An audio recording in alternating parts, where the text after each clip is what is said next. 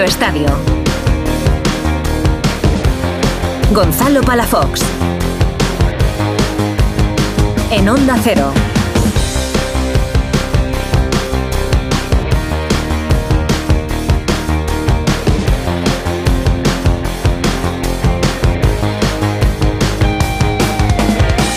Sí, sí, está claro que, que todo lo que no fueran tres puntos hoy aquí era, Escuchamos era un duro a para, para Pedri. nosotros. eh, queríamos llevarnos los tres puntos. Hemos hecho muchas cosas bien, pero bueno, falta eh, meter el gol que nos dé la victoria. Y bueno, creo que el juego lo mejoramos mucho respecto al partido del Girona, que, que no estuvimos bien y, y bueno, hay que seguir. ¿Qué le está pasando al equipo, Pedri? No sé si tienes preocupación que este resultado agrave un poco la situación, ¿no? Se venía hablando de, de crisis, sobre todo en cuanto al juego. Bueno, sí, está claro que, que no estamos en un gran momento. Es verdad que, que en las temporadas hay momentos malos, pero tenemos que salir ya porque son, son muchos puntos y, se nos escapan. Esta semana ha sido un poco complicada, entiendo, para todo el vestuario. Se ha hablado de todo, incluso de la figura de Xavi, el vestuario a muerte con Xavi. Sí, está claro que, que estamos con el míster.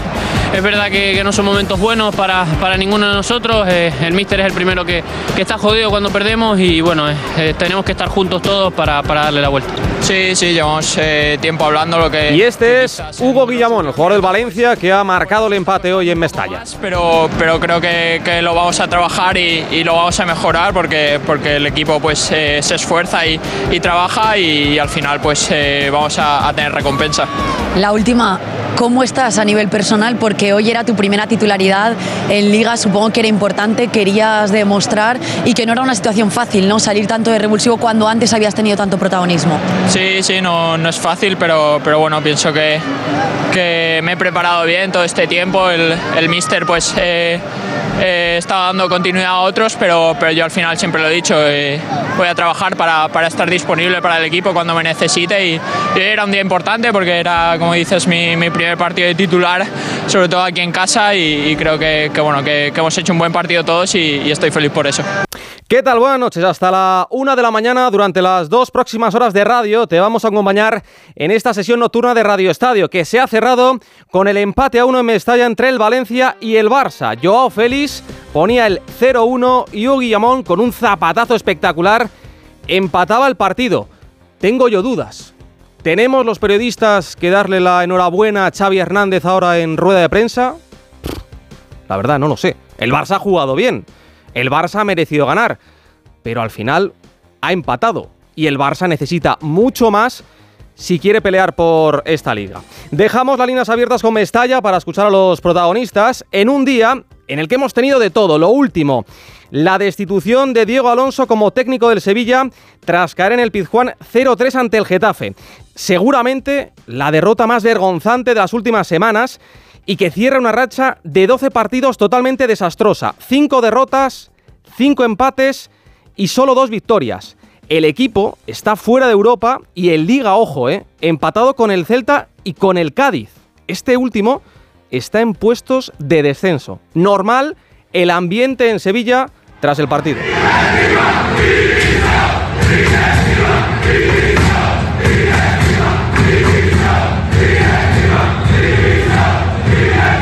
Eso sí, gritos contra la directiva, gritos contra los jugadores, pero no contra el entrenador. Lo de siempre. Ahora pensar en el sustituto. Carlos Hidalgo, ¿qué tal? Buenas noches. Hola, ¿qué tal? Muy buenas noches. Víctor Horta tiene tres nombres sobre la mesa, ¿no?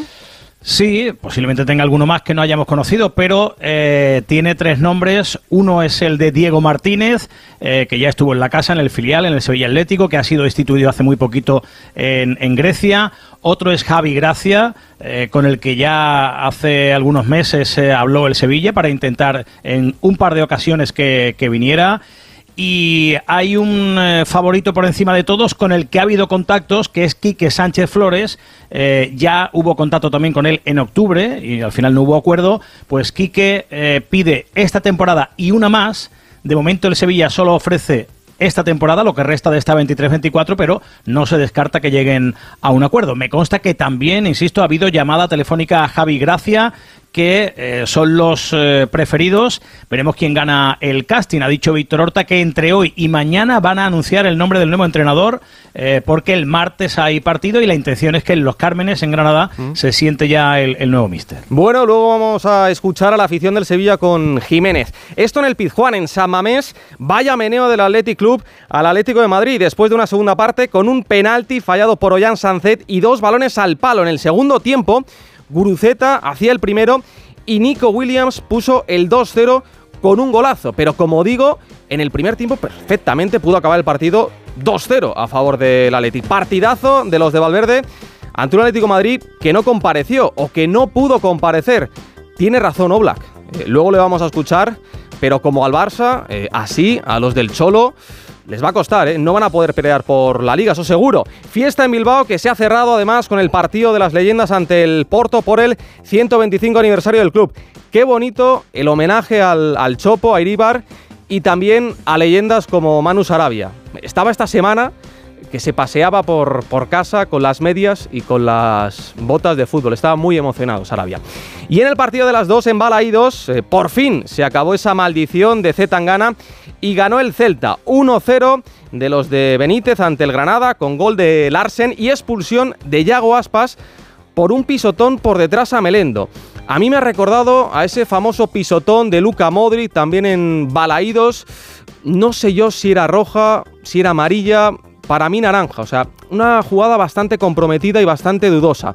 Eso sí, el árbitro que no lo ha dudado y ha expulsado a Aspas. Mañana a las 2, Almería-Mallorca, a las 4 y cuarto, Real Sociedad Betis, a las 6 y media, Las Palmas-Cádiz y a las 9 en el Bernabéu, el Real Madrid recibe al Villarreal con la intención de ponerse líder, meterle presión al Girona, que va a jugar el lunes en Montilivi ante el Alavés, y además acabar la jornada ampliando su ventaja con el Barça y con el Aleti. Como decía con el Barça, ojo, eh, podrían ser 7 puntos de ventaja y con el Aleti 8. Es verdad también que el Atlético Madrid tiene un partido menos. Le falta por jugar ese encuentro ante el Sevilla. Por cierto, esta mañana ha estado saludando a sus nuevos compañeros Hendrik, o Hendriki, como le llaman en, Brasil. Va a estar mañana viendo el partido. Recuerdo, eso sí, que por el reglamento FIFA eh, no va a poder jugar con el Real Madrid hasta que cumpla los 18 años, es decir, a partir de la próxima temporada. Más fútbol en segunda división, jornada 19. Hoy se han disputado 5 encuentros. Empate del líder del Leganés 1-1 en casa del Sporting, que es tercero. Empate a uno también del Español en Andorra, 0-3 del Burgos en casa del Cartagena, 3-3 del Eldense ante el Racing de Santander. Y eso que en el minuto 74 el partido estaba 0-3 para el Racing. Y lo último, Mirandés 2, Albacete 0.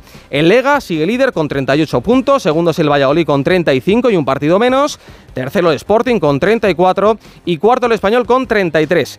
En la Liga F, jornada 12, hoy hemos tenido cuatro partidos, Atlético Madrid 1, Real Sociedad 1, Madrid Club de Fútbol 2, Villarreal 0, Levante 2, Sporting de Huelva 0 y Eibar 3, Betis 2. De mañana te destaco el Costa de G Tenerife Barça de las 12 del mediodía y el Levante Las Palmas eh, Real Madrid de las 2 de la tarde. En fútbol internacional, en la Premier, nuevo tropiezo del City. Los de Guardiola han empatado a dos en casa ante el Crystal Palace y si mañana el Liverpool gana al United en Anfield, se pueden quedar a 7 puntos de la cabeza. Por cierto, el Bournemouth Luton se ha tenido que suspender en el minuto 65 después de que el capitán de Luton, eh, Tom sufriera un paro cardíaco. La buena noticia es que el jugador está bien, está estable y lo curioso es que hace medio año, en mayo, sufrió un percance bastante parecido y le tuvieron que operar del corazón. Eso sí, los médicos le dijeron que era apto para competir. Bueno, lo dicho, la mejor noticia es que el jugador está bien.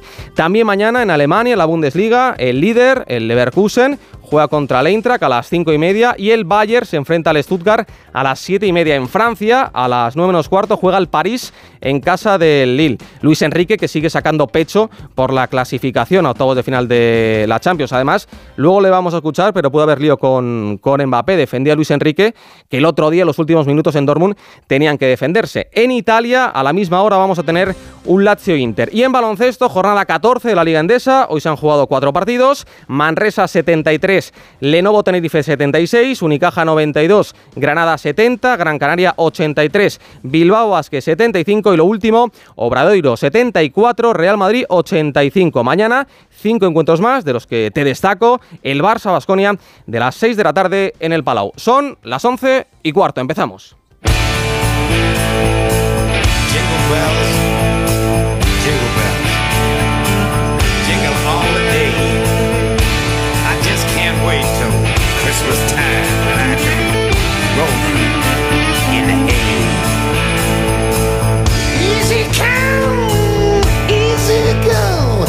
Have a good time with lots of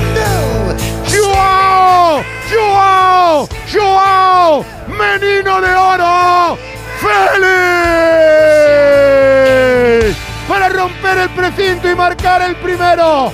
Goles contra la crisis. El Barcelona se suelta, suelta marras, marca, silencia Mestalla. Mercó, Mercó, Mercó Joao Félix. Valencia 0, Barcelona 1.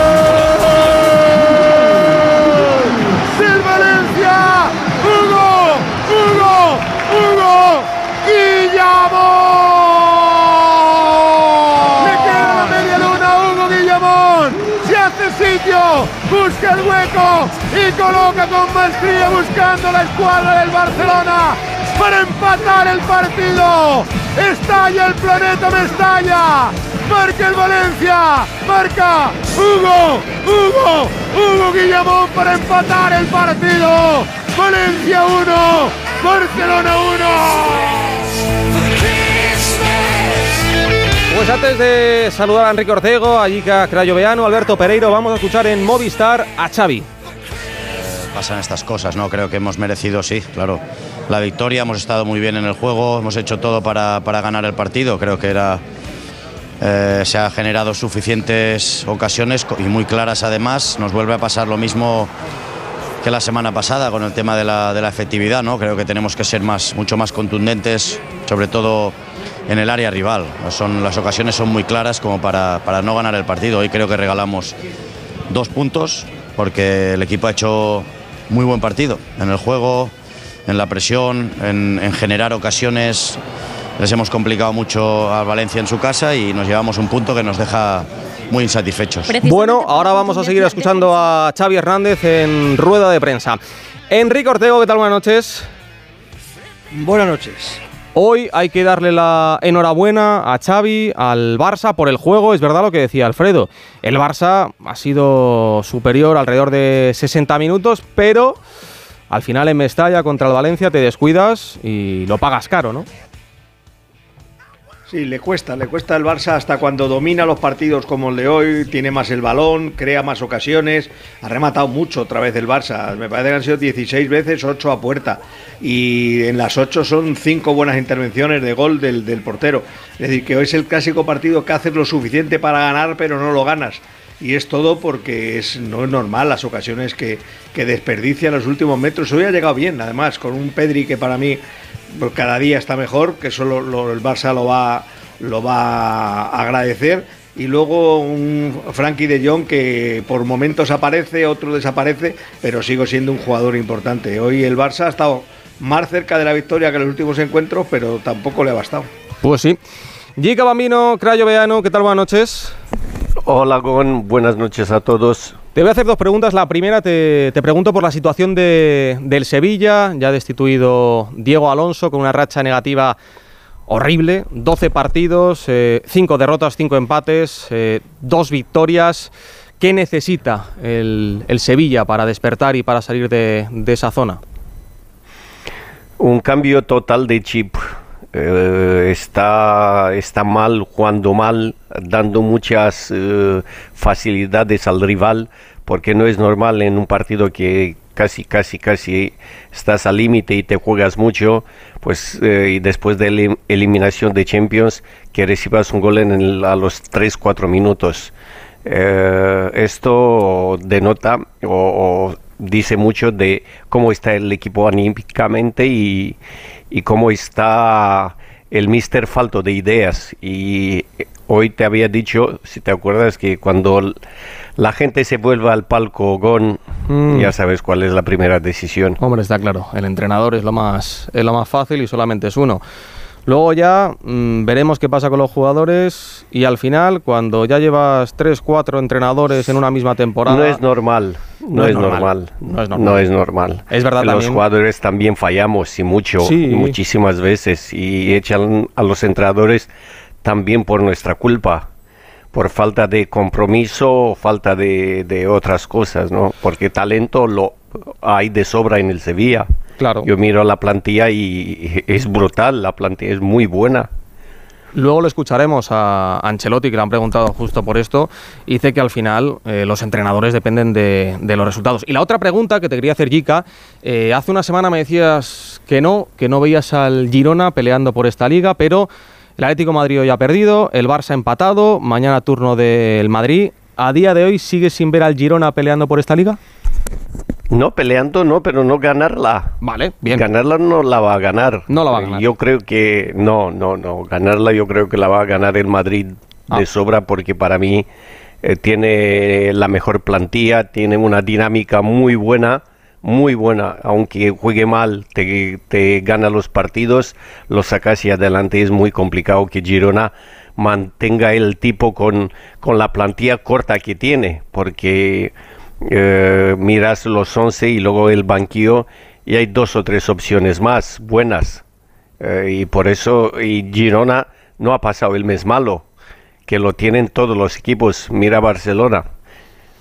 El mes de enero seguramente Por sea eso el- creo el que el Madrid complicado. va a ser campeón. El mes de enero sea complicado para, para el Girona porque tiene la Copa y porque yo creo que además el equipo de Mitchell va, va a avanzar eh, de ronda y ahí seguramente cuando se vea peleando por dos competiciones pues tendrá que hacer rotaciones Mitchell. Sumamos a esta sesión nocturna de Radio Estadio al narrador del Real Madrid, Alberto Pereiro. ¿Qué tal? Buenas noches. Hola familia, ¿qué tal? Muy buenas a todos. Y a todo esto el Madrid viendo los toros desde la barrera en un sábado para los de Ancelotti prácticamente perfecto. Sí, sí, pero bueno, eh, esto va por semanas. Eh, la semana pasada el Madrid pegó el patinazo en, en Sevilla contra el Betis y tuvo que esperar a ver qué pasaba el domingo, que le convenía más un empate que otra cosa y se quedó a menos dos. Y al final eh, la pelea del Madrid está empezando a ser solo con el Girona. El Atlético de Madrid y el Barça se están empezando a caer. Eh, el Atleti no gana un, santo partido fuera, el Barça no gana un santo partido en ningún sitio. Y al final el Madrid no se puede andar dejando puntos. Mañana es un partido que dentro del cambio del entrenador del Villarreal y, y todo lo que quieras, por dinámicas, por situación y porque eh, sigue teniendo bajas, no se puede descuidar. Y, y sabiendo que el Girona eh, juega el lunes, el Madrid tiene que hacer todo lo posible para solventar el domingo de la, de la mejor manera y acabar líder en la jornada de fin de semana, ¿no? Sí. Por cierto, Pereiro, eh, hoy en Valdebebas ha estado Hendrik y mañana va a estar en el Bernabéu, ¿no? Sí, lo contábamos ayer, que iba a aparecer hoy por Valdebebas para eh, conocer a sus compañeros. Ya cenó con alguno, ¿eh? El viernes por la noche, así que eh, se está poniendo el día. Además los conoce, a más de uno eh, por la última convocatoria de Brasil en la que estuvieron tanto Rodrigo como él. Y la sensación eh, de que es un, un futbolista diferencial, que está llegando eh, ahora mismo a su mejor momento, cuando hace tres meses estábamos hablando eh, de un futbolista que prácticamente no era ni titular en Palmeiras y ahora se trae, su segundo brasileirao eh, consecutivo y eh, la, sensación de que ahora sí está explotando la estrella que es el Madrid. Por cierto, por contestar a, la frase que muy bien has dicho en la entrada del programa, la normativa UEFA impide a un futbolista fichado del extranjero que no sea canterano de tu equipo eh, no solo eh, jugar partidos, sino entrenar con la eh, disciplina que te haya contratado. Así que hasta julio, y, hasta mediados de julio no puede entrenar. Claro, o sea, Endri- Endricky cumple el 21 de julio los 18 años. El primer partido de esta pretemporada, sin ir más lejos, eh, del Madrid frente al Milan fue el día 23, así que le va a comprometer tanto el inicio de la pretemporada en Valdebebas como la primera semana de entrenamientos en Estados Unidos, para que la gente sepa que probablemente el primer partido no lo juegue, Claro. eh, pero que es que no lo juegue porque lleve dos días entrenando, no porque no, porque no quiera el Madrid que juegue. Oye, y antes de irnos a, a Mestalla, escuchar a, a Xavi, eh, allí que le pregunto por las opciones de- del Girona en esta liga, a ti por la situación de, de Ancelotti en cuanto a porcentajes, ¿cómo ves renovación barra Brasil? Eh, 99% renovación, 1% Brasil. 1% Brasil. Quique Sí, Yica, ¿lo veis claro también creo que así no desde puedo fuera? ¿Se ve tan claro que Ancelotti va a renovar con, con el Madrid? Yo deseo Si no y espero que sí. ¿Quique? Si no renueva por el Madrid, lo que yo creo que se va alejando poco a poco es lo de Brasil. Porque Brasil no, va- no, no puede esperar mucho más, no puede esperar mucho más de enero. Ya han echado al presidente, Quique, ¿eh? a Claro. Arnaldo Rodríguez. ¿Eh? Que se ha marchado el presidente, que, la, que, que le- el Un que le segundo, quería al vamos 100%. a ¿eh? esa sala de prensa de Mestalla porque Ya, ya, está pero- Xavi Hernández y preguntando a Alfredo Martínez. Crec que la falta d'efectivitat és el resum de la, de la temporada més la falta de contundència en, en defensa, no? I molts dies que no hem jugat bé. Bé, eh, no és moment de buscar culpables, és moment de treballar, de ser més efectius, de, de ser més autocrítics si cap, d'exigir-nos exigir més. Però bé, jo crec que, que l'equip està, està en un bon camí, sobretot de, de joc, de moment de joc. Buenas noches, mister Alfredo Martínez, en directo noches. para Radio Estadio Noche de Onda Cero. Lo que pasa es que la situación de la clasificación os obliga a ir sumando de tres en tres, ¿no? Sí. Es verdad que el equipo ha- ha mejorado con respecto a los 20 primeros minutos, pero te da la sensación de que es un resultado muy insuficiente para la dinámica que necesitáis. Sí, claro, ya dije que, que había, había que sumar de tres en tres, es un punto, para nosotros es, es insuficiente. Y viendo el partido más, sientes una frustración tremenda, tremenda, es un partido para ganar bien, para ganar holgadamente. Pero es así, el fútbol, cuando perdonas, pues te, acabas, te acaban eh, fulminando ellos. Sí, sí, es un punto in- insuficiente por completo. Hay que seguir, está claro, ¿no? Creo que el, el equipo ha estado bien en el juego, en las cosas que buscábamos, en el planteamiento. Eh, Los jugadores han jugado bien a fútbol, que es lo que queremos, pero, y, y bueno, eh, tengo, que ser, tengo que ser positivo y pensar que jugando así ganaremos muchos más partidos que empataremos. Xavi, ¿qué tal? Elena Condis, en directo para Tiempo de Juego de la cadena COPE. Decía ahora Joao Cancelo que es un momento eh, muy difícil, que tenéis mucha presión. Tú hablabas de final y de haber regalado dos puntos. ¿Cómo Sí. está el vestuario después de, de este empate aquí? Pues como yo, frustrado, enfadado, eh, contrariado, decepcionado, porque además creo que hemos hecho un partido para ganarlo muy bien. Lo hemos dominado, hemos generado muchas ocasiones a un Valencia en casa que es, que es un rival difícil, agresivo. Ellos han generado la primera en un saque de banda que ha habido un malentendido y, y la del gol. La del gol que es un error nuestro también puntual que nos está pasando factura esta temporada en liga, ¿no? y sobre todo esa efectividad. Creo que nos ha faltado pues no perdonar tanto para sentenciar el partido, que es un resumen de lo que está pasando a lo largo de la, de la temporada. Ha insistido bastante Xavi. en los datos el técnico del Fútbol Club Barcelona. Hablas mucho de, y lo has hecho en la previa, de que el partido de hoy era una final. Viendo la reacción y las caras de los jugadores después del empate, está claro que el vestuario se lo tomaba así.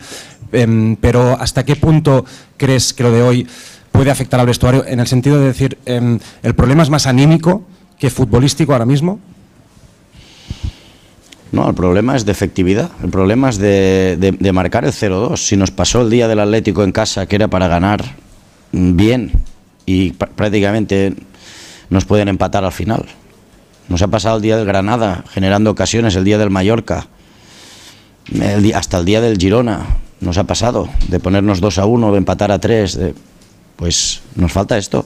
Y sí, ahora pues no bajar los brazos, animar a los futbolistas, confiar en ellos, porque además es así, lo siento así, tengo una confianza total en el equipo, pero no estamos bien en el tema de, eh, de la efectividad. No, no puedo decir mucho más. Os pregunto a, a todos, Hola, el problema de- del Barça es un problema anímico, es un problema de efectividad, es un problema, como dice Xavi también, eh, de errores puntuales en, en defensa. Es una mezcla de todo, ¿no? Pues yo que es, es evidente. Eh, el equipo eh, hoy incluso que juega mejor no gana, por lo que acaba de decir él, ¿no? Que el día del Atlético que hace una muy buena primera parte, el, Atlético le puede terminar empatando el partido. Tiene un problema con el gol, sobre todo para los, las ocasiones que crea. No es normal que un equipo que crea y llega tanto eh, tenga tantas, marque tan pocos goles. Y a partir de ahí yo creo que ya sí es un tema anímico, es un tema, hoy ha mejorado el juego, pero es un tema de que no están convencidos de sus propias posibilidades. Pereiro. Yo creo que el Barça es un equipo muy frágil. Eh, creo que al primer revés eh, le cuesta la vida reaccionar. Eh, creo que no controla ningún partido, ni cuando los gana ni cuando los pierde.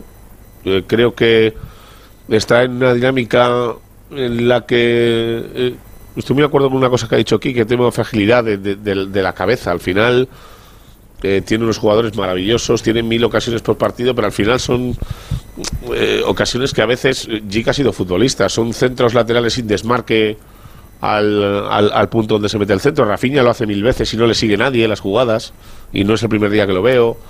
Eh, veo aspavientos en jugadores que tiran desmarques, no le das el balón y levanta los brazos. No sé, creo que es una dinámica un pelín autodestructiva. Y creo que el Barça juega mejor que los puntos que tiene, pero es verdad que no gobierna ni un solo partido. Y así está la situación que está, claro. Dica.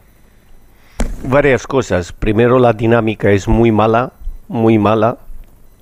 Luego, yo creo que mentalmente el equipo está al límite. Yo creo que Xavi tampoco se ha impuesto como yo esperaba eh, para un jugador de, de tanta categoría, un exjugador de tanta categoría y, y un entrenador que, Pero, que que es- que inicio, es Dios pues, en el Barça. Sí, por eso te digo, ah, y para mí ha sido uno de los mejores jugadores que he visto en mi vida, eh, posiblemente el mejor pasador que yo haya visto en el fútbol. Y luego hay falta de contundencia arriba y abajo, eh, porque eh, con poco, tú date cuenta, con, le he metido cuatro Girona, tres Anverp, un equipo modesto, hoy otro. Eh, no está bien, no está bien. El Barça el año pasado era el mejor, la mejor defensa de Europa y del mundo. Ahora no, ahora recibe goles con suma facilidad y arriba ya no tiene al- ningún killer. Porque Pues mira, hablando de Killer, vamos a escuchar a Joao Félix en Movistar. Ahora es que Vamos. celebrar ahora un gol por veces eh, se queda agridulce porque después te, te anulan eh, por offside o por una falta hace cinco minutos. Y yo ahí estaba porque no sabía si Rafa estaba en offside o no. Y pues por eso no, no celebré tanto y pues me quedé ahí. Aún así, es verdad que nos ha eh, sorprendido que tanto él como, como Rafinha no lo, no lo han celebrado en un primer momento. para los tres puntos, Joao, pero lo psicológico, nos decía también ahora Joao Cancelo, ¿no? que a veces eh, en la juventud es importante ese, ese bloqueo. ¿Cómo está el grupo? Porque ha sido una semana complicada. ¿Cómo, cómo estáis para levantar esto? No, eh, la verdad que venimos de dos derrotas eh, complicadas, eh, pero la verdad es que no estamos haciendo las cosas mal porque las oportunidades, como he dicho, estamos teniendo. Ahí hay que, ganar más duelos, hay que estar más concentrados, hay que, hay que dejar la portería cero porque dejando la portería cero, después con la calidad que el equipo tiene de crear oportunidades, vamos a meter y metemos en casi todos los partidos de esta temporada, creo. Eh, pues es, es eso, es hacer goles y ganar los duelos principalmente. La última. Lo que comentaba Chica, mira, eh, haciendo un repaso desde el clásico que el Barça lo pierde de dejar la portería a cero, ¿eh? Claro, es que es un, es un problema muy serio en el, en el Barcelona, porque desde ese partido ante, ante el Real Madrid es cierto que en el siguiente encuentro en Anoeta ganan 0-1 ante la Real Sociedad con un gol en el, en el último minuto, si no me equivoco, de, de Araujo.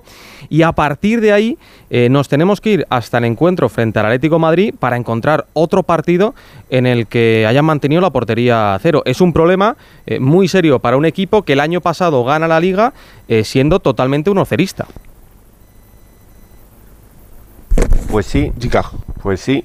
Eh, no es culpa solo de, de la defensa, Gon. No, Para mí la defensa empieza con el delantero y el Barça no es un equipo contundente.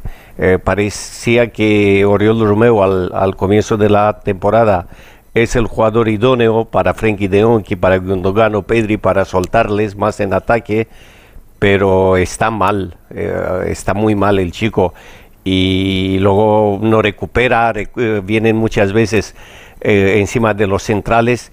Y hoy he visto una falta de, de contundencia en el gol de Hugo Guillamón porque Araujo puede despejar, se para, mira, mira cómo entra Guillamón hacia el dentro, no le sale nadie. Y cuando le sale ya había disparado. O sea, es un, un cúmulo de cosas muy raras en el Barcelona. También es cierto que algo bien habrá hecho el Valencia para eh, empatar ante el Barça en Mestalla. Sí, tener un porterazo. Tener un porterazo y marcar un golazo como el que ha marcado Hugo Guillamón. Me alegro mucho por, por Hugo porque eh, desde el Mundial ha pasado una rachita complicada. Esteve, ¿qué tal? Muy buenas. A ver si está Eduardo Esteve en esa sala de prensa de, de Mestalla. A ver, ¿me escuchas ahora? Ahora sí, fenomenal. Sí. Que, algo, algo ha hecho bien el Valencia, ¿no? También. Sí, no, no, pero tienes toda la razón. Es verdad que hoy hemos necesitado un gol como el de hoy porque desde que se fue al Mundial, pues prácticamente el futbolista desapareció por completo. En Baraja le está dando minutos, le está dando oportunidades. Hoy fíjate que tenía que suplir la baja de un futbolista tan importante como Javi Guerra. Incluso ha jugado por delante de Amalá, el fichaje de este pasado verano. Y como tú dices, yo creo que el Valencia ha hecho cosas bien, ha sabido defender.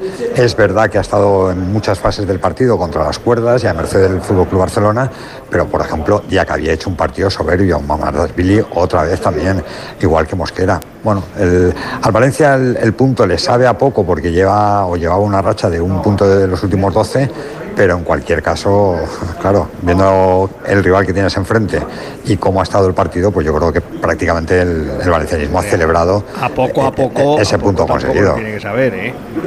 No, a poco me refiero porque fíjate que el, el Valencia antes de esta jornada estaba a nueve puntos del descenso.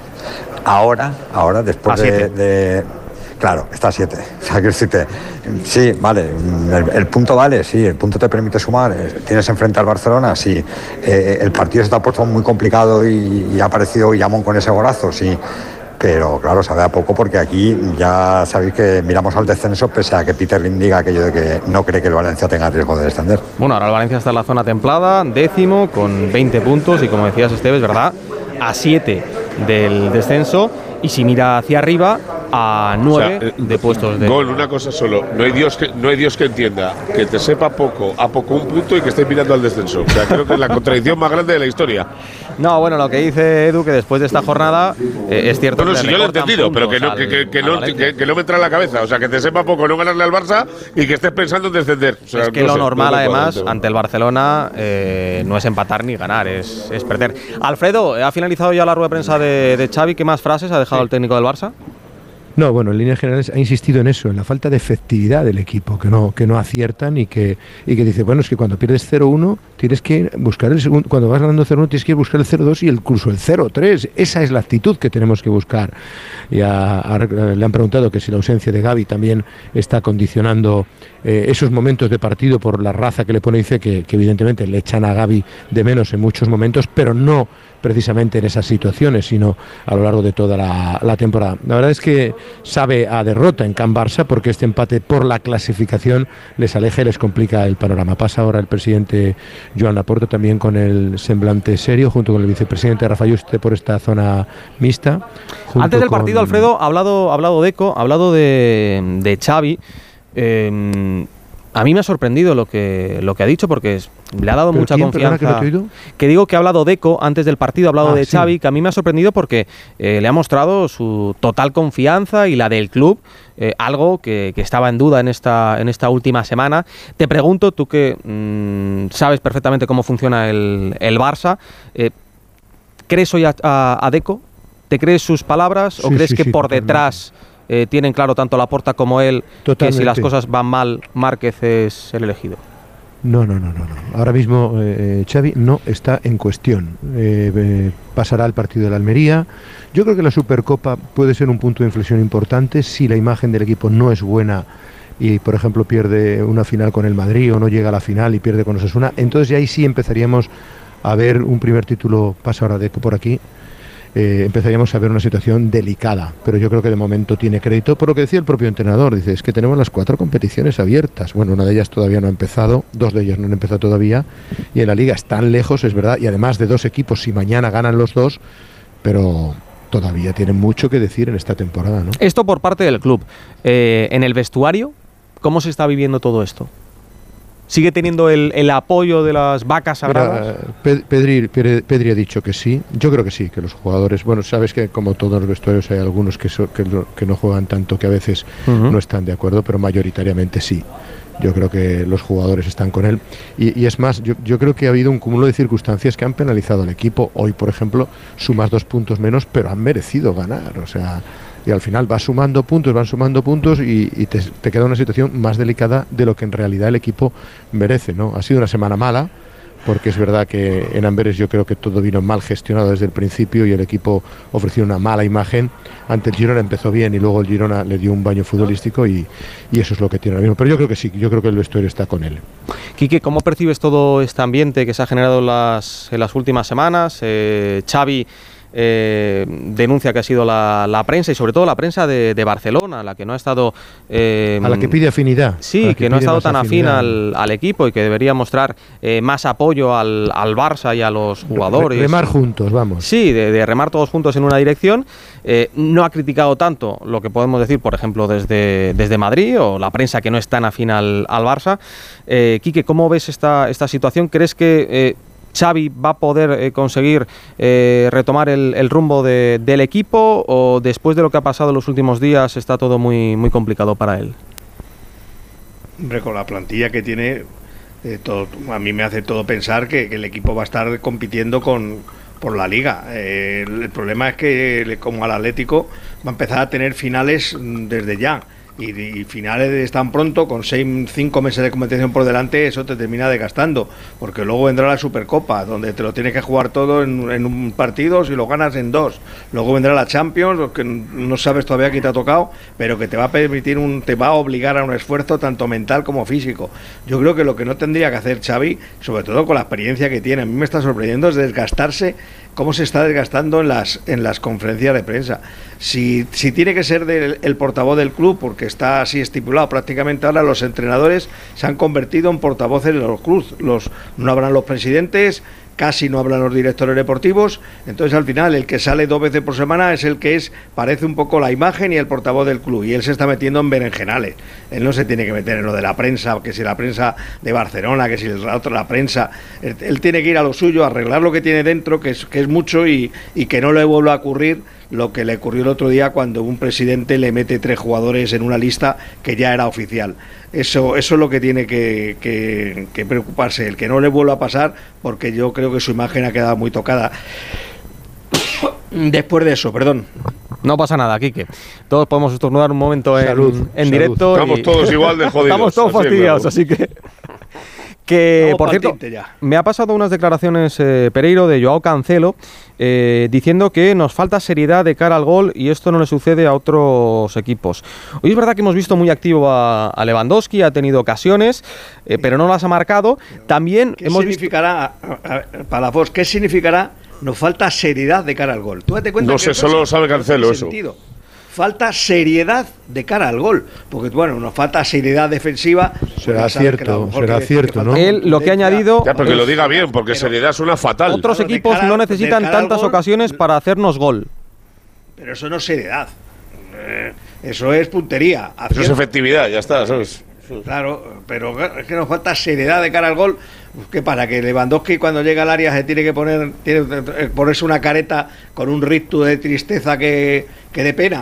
Vamos, es que de verdad, madre mía. Hoy creo que la buena noticia eh, es que Lewandowski sí que ha tenido ocasiones, sí que ha generado una. Y, acti- y actitud. Y Sí, actitud y también. actitud, Y ha No, mucho. Es que yo, creo que eh, Xavi lo ha resumido bien en la rueda de prensa. Es que lo normal es que el Barcelona en la segunda parte hubiera sentenciado el partido. Es que Rafinha ha tenido dos o tres clarísimas. Es que Ferran ha tenido dos o tres claras. Lewandowski otras tantas. Y Mamardasvili ha estado extraordinario. ¿entiendes? O sea, yo también, también le doy mérito al portero y a la falta de puntería. No es normal que un equipo de este nivel como el Barcelona de tantas ocasiones solo convierta una. Esa es la diferencia. Si tú marcas el 0-2, porque luego es un... Sí es verdad que en el gol del Valencia, porque el fútbol es deporte de errores, hay un error en la marca y dejan a Hugo rematar bien y nadie acierta a despejar la pelota que baja del cielo, ¿no?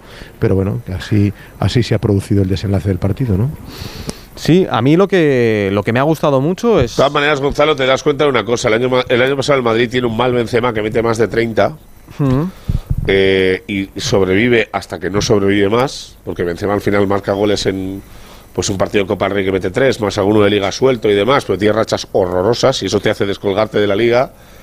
Y si tu 9 capital, porque el Madrid este año no tiene, está marcando Bellingham, es la realidad, porque Vini está todo el día lesionado y eh, Rodrigo lo mismo está metiendo goles que no los mete, pero el Barça o marca Lewandowski lo pasa fatal. O sea, Joao lleva tres goles en Liga. A Rafinha Que- le cuesta horrores eh, marcar un gol también. A Rafinha le, le Y cuesta eso que una está barbaridad. bien, ¿eh? Aparte que, que atira, atira una vez y, y intenta conectar con ellos, pero claro, si tu 9 en un club grande no marca, no ganas nada, es la realidad. Lo bueno para el Barça, Alfredo, es que en, en Navidad tenéis ese regalo que se llama que te un poco mal, decías, Ferran, eh, decías Sí, Gonzalo. que lo bueno para, para el Barça, que en Navidades, a diferencia de, del Madrid, sí que tenéis al brasileño, a Vitor Roque. eh, Tienen, tienen, sí, tienen. Sí, Tienen sí, sí tienen, sí tienen. Eh, digo en Barcelona. Eh, y ahí vamos a ver la, la competencia entre los dos. ¿Tú crees que va a ser tan titular Lewandowski cuando llegue Vitor Roque? Sí, sí, yo entiendo que sí. Fíjate que es uno de los jugadores más intocables que tiene en la, en la plantilla, es de los que descansa poquísimo. Incluso el otro día, cuando ya le hizo viajar a Bélgica, dice, bueno, pues ya juegas, porque el propio futbolista le dijo, me encuentro bien y tengo ganas de jugar. Es Europa, es un escaparate. Yo creo que sí, descansará más por necesidades del guion, por cansancio, que no, que no porque crea que Víctor Roque es una amenaza. Yo creo que la llegada de Víctor Roque, que viene el, creo que el día 28 ya estará, es, es más para que se vaya en estos seis meses asentando, conociendo la liga. En, el Barça, los grandes brasileños que han triunfado siempre tuvieron un periodo de adaptación. Ronaldo, Ronaldinho y Romario estuvieron en PSV y en el Paris Saint Germain antes de venir al Barcelona. El Barcelona es otro club. No deja de estar en una liga, la brasileña, que no tiene el nivel de exigencia que tiene la nuestra. Por eso yo creo que, que van a ir con esa cautela y con esa prudencia, aunque puede ser un complemento y puede darle algún descanso cuando ya pasen algunas semanas más. Sí que es un futbolista físicamente fuerte, pero yo creo que uno de los intocables es indudablemente Lewandowski. ¿eh? A mí me gusta mucho Vitor Roque y creo que eh, le va a ayudar a, a este Barcelona. Nos pasamos por la sala de prensa porque está hablando el, el Pipo Baraja, Edu, que ha dicho el técnico de- del Valencia o qué está diciendo. Bueno, pues está todavía en marcha esa rueda de prensa de Rubén Baraja. Ha dicho que el equipo ha sido valiente en la primera parte, que luego en la segunda faltó un poquito de energía y que por eso eh, cambió el sistema a 5, que le ha gustado cómo ha defendido el equipo. Cada detalle en los partidos, porque cada detalle hoy, cualquier acción podía definir el partido. Y el partido del martes, pues imagino que será del mismo, del mismo nivel, porque al final Rayo Vallecano es un equipo que en su casa es también fuerte, también están en una racha en la que no consiguen ganar y me imagino que será un partido complejo por muchas cosas, un escenario diferente contra otro rival y lógicamente nosotros trabajamos para conseguir ah, que lo que hemos visto hoy lo podamos llevar también a, a fuera de casa, ¿no? Eh, seguir trabajando y, y a ver si podemos conseguirlo, ¿no? porque ganar fuera de casa yo creo que es un poco la diferencia que te acerca más rápido al, al objetivo. Lo próximo, como dice Baraja, para el Valencia, la jornada intersemanal, el martes a las 7 de la tarde, ese Rayo Vallecano-Valencia. Y para el Barça, el miércoles en Montjuïc, también a las 7, Barça-Almería. Eh, ¿Algo más, Alfredo? Sí, que en ese partido no estará Frenkie de Jong, que vio la cartulina amarilla, dio la sensación de que eh, claramente Qué provocada. vergüenza de tarjeta una- le han sacado a Alfredo. Qué vergüenza de tarjeta le han sacado, por favor. Madre mía. ¿Por?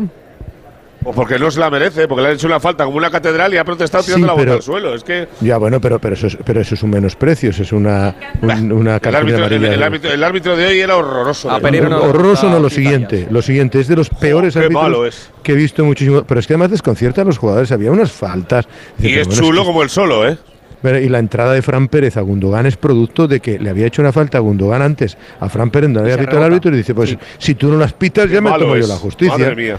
Sí, sí, la verdad es que bastante, bastante decepcionante la- el arbitraje. Pues nada, el equipo se vuelve ahora mismo hacia Barcelona. Después del partido ante el Almería tienen un bolo en Estados Unidos, que tienen que jugar un, un partido ante un equipo mexicano, y ya entonces sí, vacaciones para buscar tranquilidad, que creo que le hace falta al equipo. Fijaros que hay un jugador, siempre se dice que los que no están son los mejores, pero desde que Íñigo Martínez no está, la defensa ha chirriado bastante porque se estaba afianzando. Evidentemente la baja de Gaby también es importante, pero la de Gaby ya ni la contamos de aquí a final de temporada. Alfredo, buen viaje de, de vuelta a Barcelona. Abrazo fuerte. Gracias a todos, buenas noches, a seguir bien. Mantenemos las líneas abiertas con Mestalla, a la espera a ver si podemos hablar con alguno de los protagonistas. Una pausita a las 11 y 49 y vamos con San Mamés. Radio Estadio.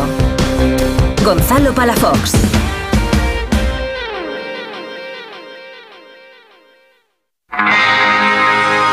It's Christmas. Baby, please come home.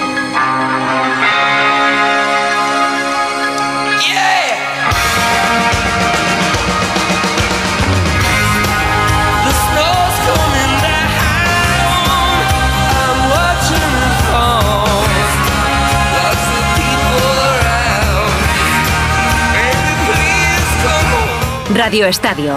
Gonzalo Palafox. Mira que viene otro vez Nico Williams, este no se relaja, se quiere meter en derecha en el área, tiene la pelota Nico, aguanta Nico, le pega Nico, ¡qué golazo! ¡Lo que quiere! Nico Williams que no se relaja, que se mete el área en derecha, que pisa, que recorta, que levanta la cabeza, que ve la escuadra derecha de Oblak y dice, ahí te la voy a poner.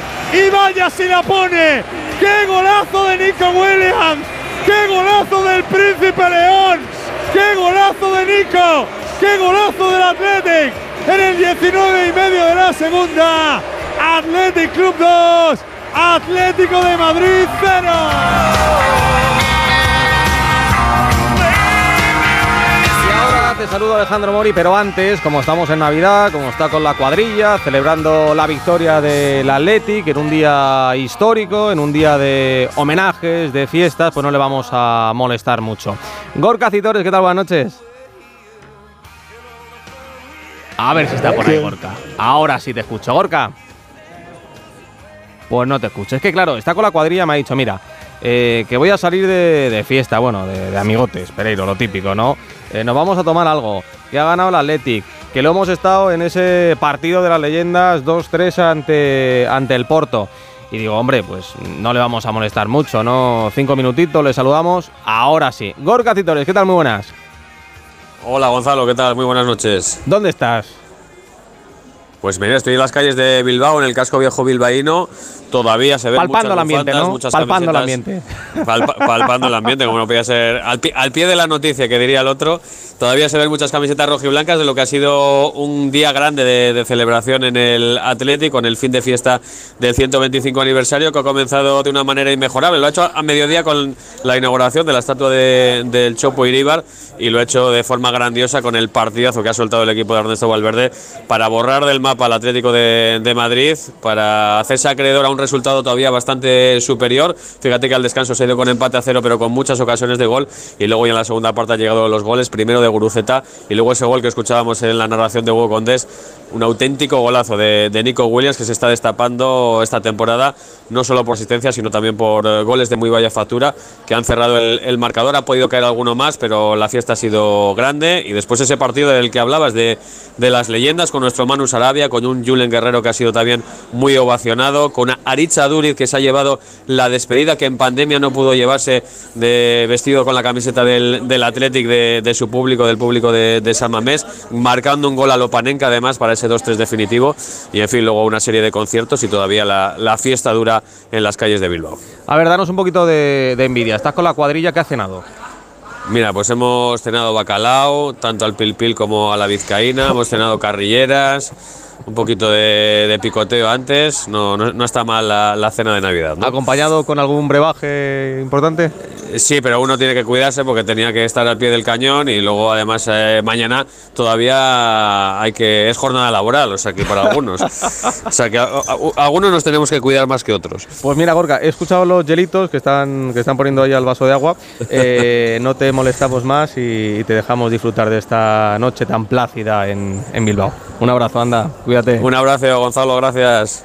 Todo lo contrario en la capital de España, iba a decir en Río Manzanares, ya no, en el Metropolitano. Alejandro Mori, ¿qué tal? Muy buenas. Hola, ¿qué tal Gonzalo? Muy buenas noches. El Atlético de Madrid lo comentábamos durante el partido, lo decía Antonio Sanz, aunque eh, aparecía Alexis y decía, oye, que, que el Atlético también ha hecho un, un partidazo, decía Antonio Sanz, que el Atlético de Madrid no ha comparecido en el No, no. encuentro, ¿no?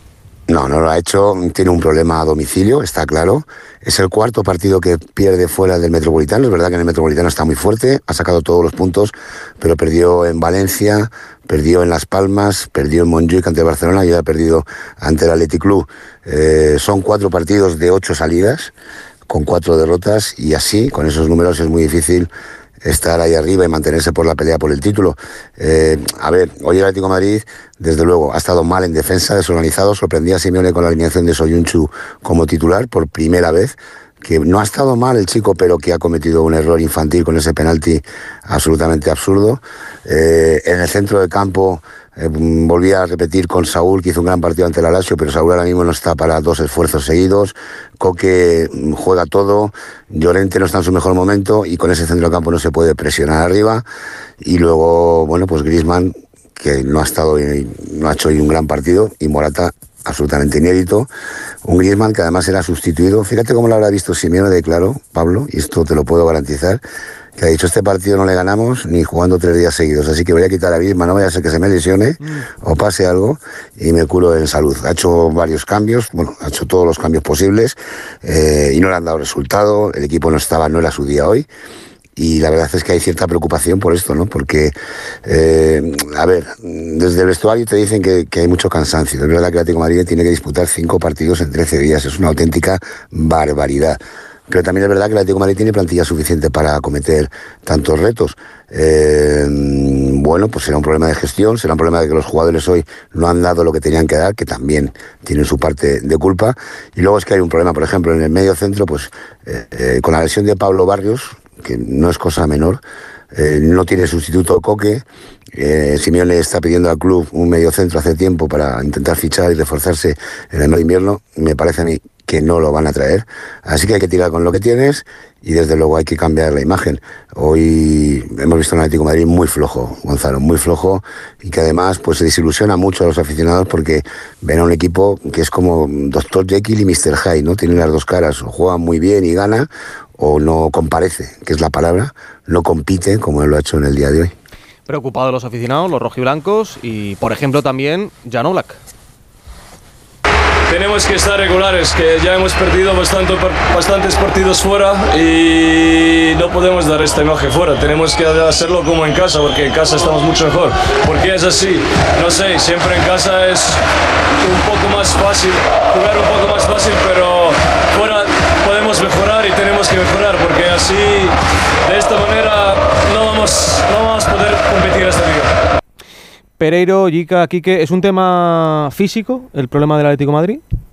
¿Qué va? ¿Qué va? Yo creo que no. Yo creo que es un tema de, de no sé si comodidad, de, eh, de, de gestión de, los partidos. La verdad es que cuando ganas todo en casa y no prácticamente no ganas todo fuera, yo tengo la sensación de que eh, ni los propios jugadores saben qué pasa. Es verdad que hay alguno que le veo más frito de lo normal, y lo ha dicho Jano ahora, uno de ellos es es que Coque, por eso le das descanso el otro día, pero tengo la sensación de que es más un tema de, de cabeza y de, y de- asimilar que no todo va a ser la comodidad del, del Metropolitano, porque no puede haber tanta diferencia entre el Atlético de Madrid de Champions y de Liga en, en casa con el, con el de fuera. Es que, es que no, no se entiende. Eh, Incluso contra los mismos rivales eh, los arrasa en casa y lo pasa mal fuera. No sé, es un tema que me, me tiene un poco descolocado. Yica. Pues es complejo. Lo del Atlético es bastante. Yo creo que hay partidos que se confía demasiado. Eh, se ve superior a muchos equipos y, eso al final lo, lo pagas. Eh, estaba en una racha muy buena, sobre todo de, de goles, porque estaba marcando goles. Eh, defensivamente también había mejorado algo, pero hoy no ha jugado a nada y ya no es el primer partido. En Mestalla pasó más o menos lo mismo. Eh, con el Barça jugó mal hasta el final, que tuvo aquellas ocasiones que pudo empatar, pero se deja llevar eh, demasiado fácil el Atlético. Y luego, cuando se le pone un equipo por delante, le, le cuesta mucho remar, muchísimo. No tiene estos recursos que, que tiene cuando se pone eh, ella por delante, el equipo por delante porque aquí defienden eh, y juegan muy cómodos a la contra. Y quería decirle a Jano que sí que tiene medio centro, Witzel. Lo que pasa que el Witzel central. prefiere eh, de central, sí, para porque es un tío que tiene muy buena salida de la pelota, porque técnicamente es muy bueno, pero de tenerlo tiene y además era muy bueno de medio centro. Jano, por alusiones. Estoy completamente de acuerdo contigo. Es más, el otro día frente al Lazio jugó en esa posición de medio centro, dando descanso a, a Coque. Pero mm, Simeone mm, ahora mismo prefiere utilizarle de central. Eh, Savic no está en su mejor momento. Jiménez, que para mí cuando está bien es el mejor o de uno de los mejores centrales de Europa, eh, no tampoco está en su mejor momento. Y ya hablaremos Eh, de eso y un chuno. Hemos visto a Molina muy flojo, lleva unos partidos muy flojos, el lateral argentino. Eh, no sabemos nada de Riquelme, que ha desaparecido de repente de las alineaciones. Es verdad que hoy los mejores de la Leti han sido Oblak y Lino, por, por, por salvar algo, pero, pero Riquelme podría jugar perfectamente. De hecho, en la pretemporada jugó en el carril derecho. Eh, no sé, veo al equipo en los partidos de fuera muy desconectado, veo al equipo desorganizado, des- deslavazado, andando, sin motivación. Y si el Atlético de Madrid juega sin intensidad y sin esa actitud que le caracteriza, se nota muchísimo, baja muchos enteros en su rendimiento. Así que eh, en cuanto se desenchufa, por mucha calidad que tengan sus jugadores, no funciona. Eh, Quique, ¿a ti te ha sorprendido el cambio de, de Griezmann así el minuto 59, eh, ocho minutos después del gol de, de Guruceta? Mm, va en contra un poco de la filosofía de- del Cholo de, de partido a partido. Estaría más pensando en el, en el siguiente encuentro, ¿no? Bueno, yo creo que esa filosofía ya la rompió el otro día contra el Lazio, que dejó en el banquillo a tres titulares y en el descanso a un cuarto como, como Griezmann. Y antes, eh, contesto tu pregunta, ya lo hizo contra Las Palmas perdiendo 1-0, le, qui- le quitó aquel Sí. día de minuto 60. Eh, no sé por qué, cuando el equipo va por debajo en el marcador, eh, Simeone quita a Griezmann. No, no sé si decía que parece que ha dado el partido a perder. Decía antes eh, Jano que parece que había dado el partido a perder ya con el 1-0, que veía imposible remontar. Es que lo hizo ya el día de Las Palmas. Entonces, aquel día también con 1-0 solo, con un gol en contra, das el partido por perdido. Son cosas que no entiendo. Y luego, después de que entre todos le habéis hecho al Atlético el, el traje justo por su nefasto partido, yo me niego a, a enfocar el partido desde el punto de vista del Atlético y no enfocarlo desde el punto de vista del. Ha sido un Para mí el. Athletic ha hecho la primera mejor hora que yo he visto en lo que va de temporada a un equipo. Yo no he visto en todo lo que va de temporada, me podéis decir partidos que cada uno puede tener uno, incluso yo se me ha ido de la- se me puede haber ido de la cabeza alguno, pero al ritmo que ha jugado, la velocidad, anticipación en defensa, defensa adelantada casi en el medio campo, jugando por fuera, jugando por dentro, eh, con eh, eh, la, presión, es decir, futbolísticamente hablando, la primera hora del Athletic me parece maravilloso. Y, como he escrito ahora mismo para el periódico, mm, sin ser de Bilbao, voy a decir una bilbainada. eh, este Athletic hubiera ganado hoy a cualquier equipo del mundo. Y digo, porque ahora mismo en el mundo no hay ningún equipo. Y si el mejor es el City, ya hemos visto lo que ha hecho hoy y lo que ha hecho en los últimos cinco partidos. Es decir, que, eh, que la bilbainada yo creo que tiene su razón de ser porque puede ganar a cualquiera. O sea, es el de hoy, ¿eh? el de la sí. primera hora de hoy. No, No, no, y además- no otro. y la primera parte del Villarreal. Es imposible detenerle. Es imposible detenerle, como porque el Atlético Madrid lo ha intentado a base de tener el balón, de atraerlo, de, de tranquilizar el partido. El entrenador se ha pasado el partido en lugar de animando al equipo a atacar, todo el rato pidiéndole calma, pidiéndole calma, porque sabía que le podía meter cinco. De hecho le ha podido meter cinco, dos postes, un penalti fallado y, y cinco paradas de, de Oblak de las de antes, que parecía que Oblak tenía tres años menos. De las de San O sea, que yo el partido de hoy, como el Atlético de Madrid de vez en cuando hace caganchas de esta, lo hizo, lo recordamos, Valencia, Las Palmas, medio tiempo en Sevilla contra el Betis, en Barcelona la primera pasada, como el Atlético es normal que haga caganchadas como esta, lo que yo creo que hoy yo valoro por encima de todo esa hora del Athletic eh, extraordinaria en todos los aspectos del fútbol. Me decía Lánguez además que estaba preocupado porque, claro, el Atlético de Madrid ahora mismo es cuarto con 34 puntos, un partido menos, y el Athletic Club se le queda dos puntitos. Va a estar bonita la lucha por la, por la Champions. Y luego hay que Sí, hablar. pero el Athletic, eh, el Athletic tampoco es lo más regular del mundo. ¿eh? O sea, el Athletic de hoy parecía Brasil del 70, pero el Athletic puede ir el domingo que viene donde vaya y perder. Mm, Aunque Pues le pasó el día del Villarreal, Quique. ahora. ¿Eh? El día de Villarreal ganando, la primera parte fue espléndida del Athletic Club en Villarreal y la segunda fue horrible. O sea, tiene esta dejadez también. O sea que por eso el Atlético, el mal de muchos no debería ser consuelo de tontos, pero hombre, el Atlético tampoco se debería preocupar porque los que vienen por detrás no mantienen una línea de ascenso continua, ¿no? Entonces fallan todos y entonces ahí el Atlético tiene más ventaja. Porque Me- tiene mejor plantilla y mejores jugadores. Sí, y Algunos menciona- lo disimulan cada vez más, pero hay otros días que lo, lo ponen en práctica. Menciona aparte lo de lo de Nico Williams. Hoy ha sido un espectáculo, un espectáculo. O sea, da igual eh, que pusieses de, de lateral derecho. Ese chaval, es una, ese chaval es una bomba, no, no se cree ni el Atlético que le haya renovado, eh, te lo digo en serio. eh. Es que te digo, pones Sí, en la izquierda a Alfonso Davis y, y hoy le va a costar. Hoy le va a costar. El gol se lo ha dibujado el solo.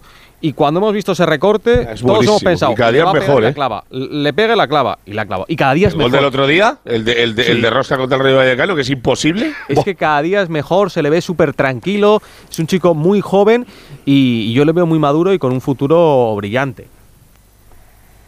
Sa- ¿Sabes lo que pasa, Gonzalo? Que Dame un decía, segundo, Jano, decía dame un segundo que tenemos que ir hasta Mestalla, tenemos que volver, ha empatado el Valencia ante el Fútbol Club Barcelona y Esteve. Estás con uno de los protagonistas del partido. Sí, si me dejas eh, cinco minutos vamos a estar con él porque es el Ah, bueno, no pasa autor del gol. el No pasa nada, gol. no pasa nada. Te damos paso en cinco minutos. Decía Jano. Estoy absolutamente de acuerdo con lo que acaba de decir Ortego, palabra por palabra, pero yo creo que la preocupación no viene más, no viene tanto por los que vienen por detrás y poder poner en peligro su puesto de Champions, sino por las expectativas que se habían creado, que se están creando en el equipo este año. Por eso que se masculla en el vestuario de que puede ser un año importante y de cara a obtener opciones para la liga, pues mm, si pierdes partidos fuera y das la imagen de hoy, va a ser imposible competir por ella. Yo creo que van más por ahí los, la decepción ¿no? del Atlético de Madrid en general. Es que Jano, los, los, pal- los palos de Oblak También lo veo en los, do- en los dos partidos. de decir tú, Jano. Sí. Digo que los, palos los palos de Oblak en los dos partidos, el de después del Barça y el de hoy, van por lo que dices tú, ¿eh? O sea, de decir, señores, que se nos va. Y, y estamos hablando de que podemos y se nos va, ¿eh? Claro. Pues bueno, no lo tiene, no lo tiene fácil el Atlético Madrid. Lo próximo el. En la el Real si gana mañana se le pone a dos también, ¿eh?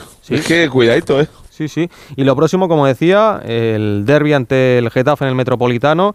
Y atención, porque va a tener al Sevilla eh, ese partido que, que no se jugó por la tremenda tormenta que hubo en, en Madrid.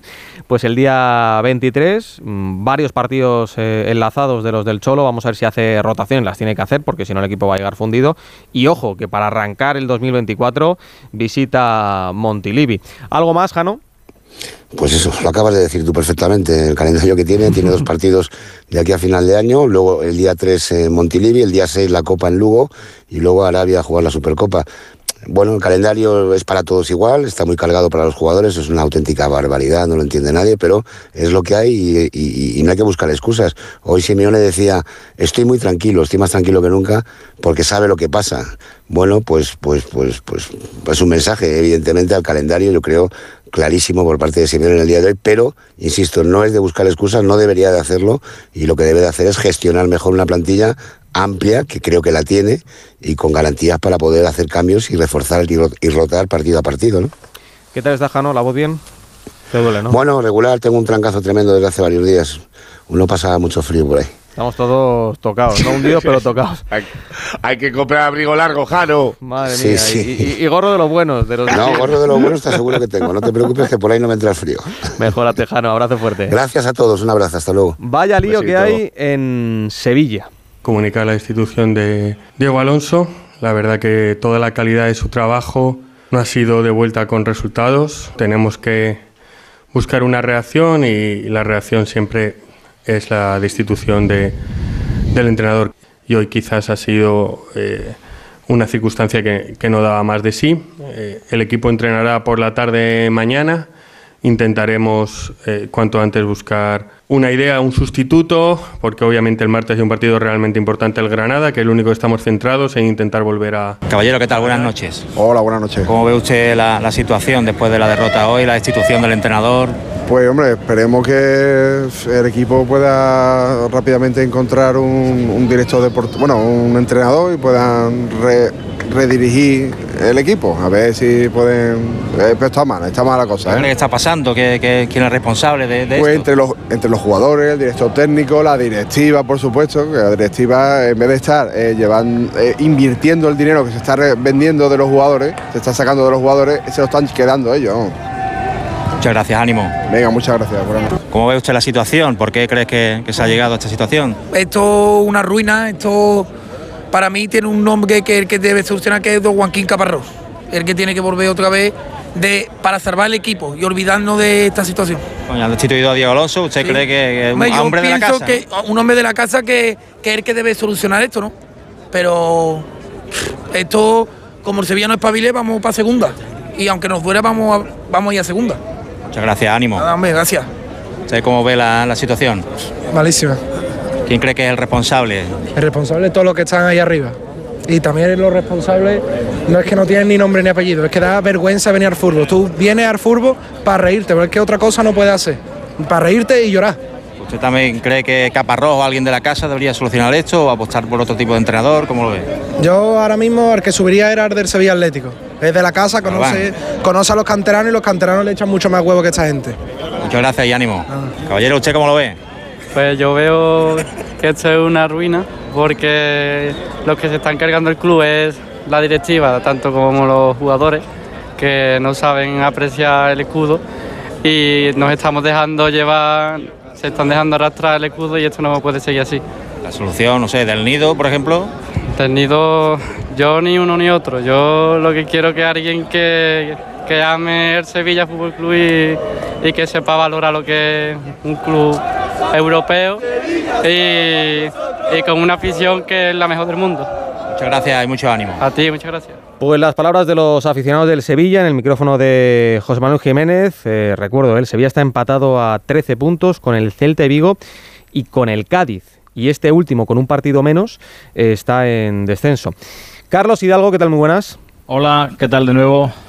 Situación complicada, situación que Sí. se esperaba en las últimas en las últimas semanas. Eh, nos preguntábamos, oye, ¿qué va a pasar con Diego Alonso? ¿Qué va a pasar con Diego Alonso? Porque eh, encadenaba empates, derrotas. eh, en 12 partidos, 5 derrotas, 5 empates, solo 2 victorias. Y ahora eh, a pensar en el futuro, pero eso sí, escuchábamos a la afición del Sevilla y la afición sobre todo señala a los jugadores y a la directiva. Creo que no estaba tan cabreada o tan molesta con el, con el entrenador, ¿no? Sí, pero bueno, yo creo que es porque lleva aquí poco tiempo, porque eh, se mira más arriba, ¿no? Eh, no porque estén contentos con un entrenador que por un lado no ha sido capaz de hacer jugar al fútbol a estos a estos futbolistas. Eh, no es que el Sevilla tuviera un plantillón, pero pero yo creo que bastante más que lo que hemos visto. Y, y bueno, pues tenemos a, efectivamente a unos dirigentes que están haciendo una gestión realmente lamentable a nivel económico, deportivo e institucional a todos los niveles. eh, y, y, bueno, pues unos jugadores que, pues uno tiene, unos tienen cierta edad, otros están pensando en otra cosa, tienen la cabeza en otro sitio, otros no dan el nivel, eh, otros están enfadados y, y al final, una cosa por otra, tiene que llegar un entrenador que, que, que ponga firmes a estos jugadores y que sepa ganar puntos y ganar partidos con lo que tiene. No puede venir Diego Alonso aquí, como he dicho antes, de Guardiola 2.0 eh, y, sin, y sin ser eh, pragmático y sin ser eh, un entrenador más listo, pues querer sacar esto, porque así no, así, así se ve que no. Y la gente está muy enfadada, hoy ha habido una noche muy tensa, ha habido un intento de asalto al palco abortado por la seguridad, después en las puertas del estadio, lo hemos escuchado antes, pues insultos, gente muy exaltada, ha habido un detenido. Bueno, eh, la gente está harta, incluso, incluso ha habido, eh, han coreado con oles realmente hirientes eh, los pases de los propios jugadores del Sevilla, ¿no? Que ya es un poco eh, lo último en un campo en un campo de fútbol. La gente está harta y bueno, Diego Alonso ya es historia. Diego Alonso el breve, podríamos decir, dos meses y cinco días y no ha sido capaz de ganarle a un equipo profesional. Eh, cero victorias entre Liga y Champions. Decían el presidente y el director deportivo que este es un grandísimo entrenador, que va a triunfar, que pero claro, eh, es que el partido de hoy del Sevilla ha sido realmente la imagen más pobre que he visto yo en, en bastantes años. Y poquitos minutos después de que Pulido Santana pitara al final, pues se anunciaba la destitución, por cierto, con un- una frase y media, muy lacónico el anuncio de, del Sevilla para anunciar eh, que echaban a, a Diego Alonso. ¿Y ahora qué? Pues ahora eh, me consta que ya ha habido contactos con Javi Gracia y con Quique Sánchez Flores y si no los ha habido con Diego Martínez los va a ver en las próximas horas porque son los tres eh, preferidos, a no ser que haya algún tapado por ahí que no hayamos conocido, pero son los tres preferidos ahora mismo en, en- en la lista de Víctor Horta. Pero ojo, que ya le han dicho a Víctor Horta, el presidente y el vicepresidente, que esta vez van a tener que consensuar un poquito más, porque la apuesta de Diego Alonso era solo de Víctor Horta y exclusivamente de Víctor Horta, y, mm, eh, del, Nido Carrasco y Pepe Castro no estaban muy por la labor, no lo conocían, y, y, eh, decidieron dejarle todo a Víctor Horta, el poder de decisión, y ahora han dicho, bueno, vamos a hablarlo un poquito, no vaya a ser que nos vayamos a, a equivocar. Así que eh, con Quique Sánchez Flores me consta que ha habido ya varias llamadas durante el día de hoy, que ya las hubo en días anteriores. Quique pide esta temporada y otra más. El Sevilla de momento solo le ofrece esta temporada, pero bueno, podrían llegar a un acuerdo. Eh, con Javi Gracia también ha habido llamadas telefónicas y por ahí van los tiros. Eh, entre hoy y mañana decía... eh, decía el director deportivo Víctor Horta que querían tener ya al nuevo entrenador, porque el martes Bueno. efectivamente partido en Granada. Pues vamos a ver, tres entrenadores diferentes. Ahora te pregunto, Ortego, pero volvemos a Mestalla porque, Esteve, estás con protagonista, ¿no? Sí, con el autor del gol del empate del Valencia, es Hugo Guillamón. Hola Hugo, buenas tardes y buenas noches y enhorabuena. ¿eh? Hola, buenas noches. Gracias. Eh, ¿Cuánta falta te hacía ese gol? Bueno, eh, es, es, una, es muy bonito marcar aquí en, en Mestalla con, con toda nuestra gente, pues eh, es una sensación que, que es increíble y, la verdad es que, que me ha alegrado mucho por, por mí, por el equipo, por- porque era un punto importante volver a sumar después de, de un par de partidos que, que no, que no conseguíamos puntos y estoy feliz por eso. Era quizá el momento en el que peor lo estáis pasando en el partido. Sí, porque bueno, con, con el 0-1 pues se ponen las cosas muy difíciles, más contra un equipo como, como el Barça que, que maneja muy bien el balón, maneja los tiempos, pero, pero bueno, creo que el equipo eh, ha estado fuerte de mente porque, porque no era fácil, eh, podíamos pensar que, que era mucho mejor eh, volvernos locos y presionar mucho más allá, pero con el 0-1 estábamos vivos y al final pues eh, hemos tenido nuestras posibilidades y hemos conseguido un punto importante. Te lo dejo en Radio Estadio, Gonzalo. Tú creo que conoces bien de la selección española sub-21 a Hugo Guillamón. Y de antes, y de antes. Hugo, ¿qué tal? Buenas noches. Hola, buenas noches. ¿En quién has pensado cuando has marcado ese gol? ¿En tu familia?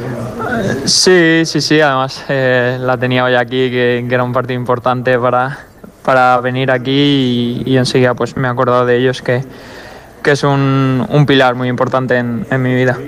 Eh, decía Edu que, que seguramente haya sido un gol eh, necesario, necesario para el Valencia, porque ibas perdiendo eh, 0-1 ante el Barça en, en Mestalla, pero también necesario para, para ti. Hace un año estabas en lo más alto, eh, convocado para, para un mundial, bueno, jugando un, un mundial. Y luego la, temporada se, se tuerce, se, complica, dejas de, jugar, dejas de jugar en, tu club, eh, no te llama la, selección. ¿Cómo lo has pasado? Bueno, eh, creo que, que ha sido, como dices, eh, de pasar de, de lo más alto a quizás pues eh, pasar por un proceso difícil, pero, pero bueno, eh, creo que, que he intentado ser fuerte, he intentado pues eh, mantenerme al margen de, de, bueno de, no venirme abajo, de intentar pues eh, en el día a día sobre todo pues eh, trabajar fuerte para, para seguir mejorando, para para seguir ayudando al equipo. Y, es verdad que, bueno que quizás pues eh, no he estado a- al nivel que, que igual se esperaba pero pero creo que, que al final he dado la cara siempre. He intentado ayudar al equipo eh, me tocará jugar de titular de suplente lo que lo que fuera lo que me pedía el míster. Y al final creo que, que esa es la idea un poco de que tenemos que tener todos de, de ayudar al equipo en, en la posición que nos toque. En estos momentos de, de dificultad que todos los futbolistas eh, los pasáis en algún momento de, de vuestra carrera, ¿en quién os apoyáis o quién os ayuda más? Eh, el entrenador, en este caso eh, Baraja, eh, tu familia, también sé que es muy importante el tema de- del psicólogo.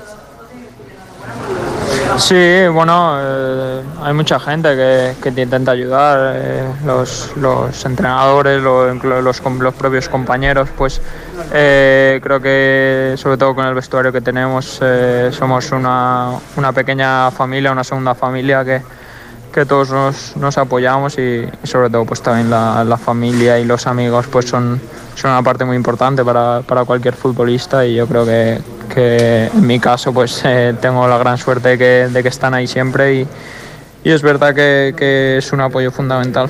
Oye, eh, repasando las, las alineaciones de, de esta temporada y de la anterior de- del Valencia, siempre vemos a, a mucho jugador joven, a, mucho canterano, eh, muy importante el Pipo Baraja en el desarrollo eh, bueno, de, los, de los más jóvenes del equipo, de jugadores eh, que podéis tener entre 20 y 25 años y que ahora mismo estáis llamando muchísimo la, atención y con opciones, en tu caso de volver, en el caso de otros jugadores que están, por ejemplo, en la sub-21, de, ir con la absoluta, ¿no?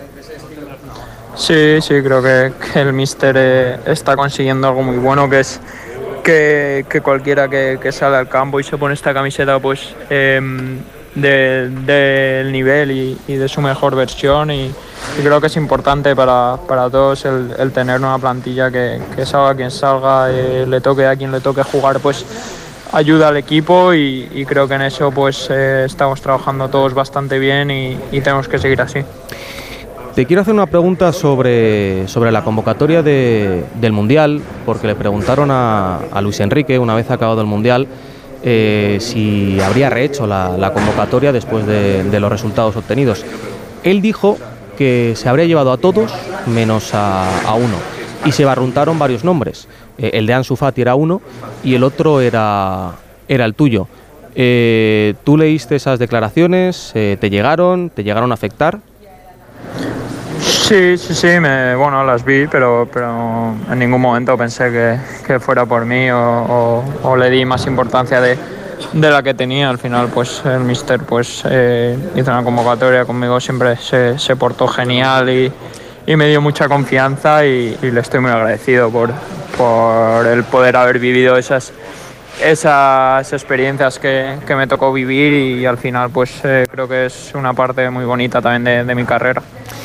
Pues Hugo, eh, gracias por atendernos a las 12 y 22 aquí en esta sesión nocturna de Radio Estadio, en directo en, en Onda Cero. Enhorabuena por el gol, enhorabuena por el resultado y ojalá sigas eh, acumulando minutos para ayudar al Valencia y para poder volver a la, a la selección, a la absoluta.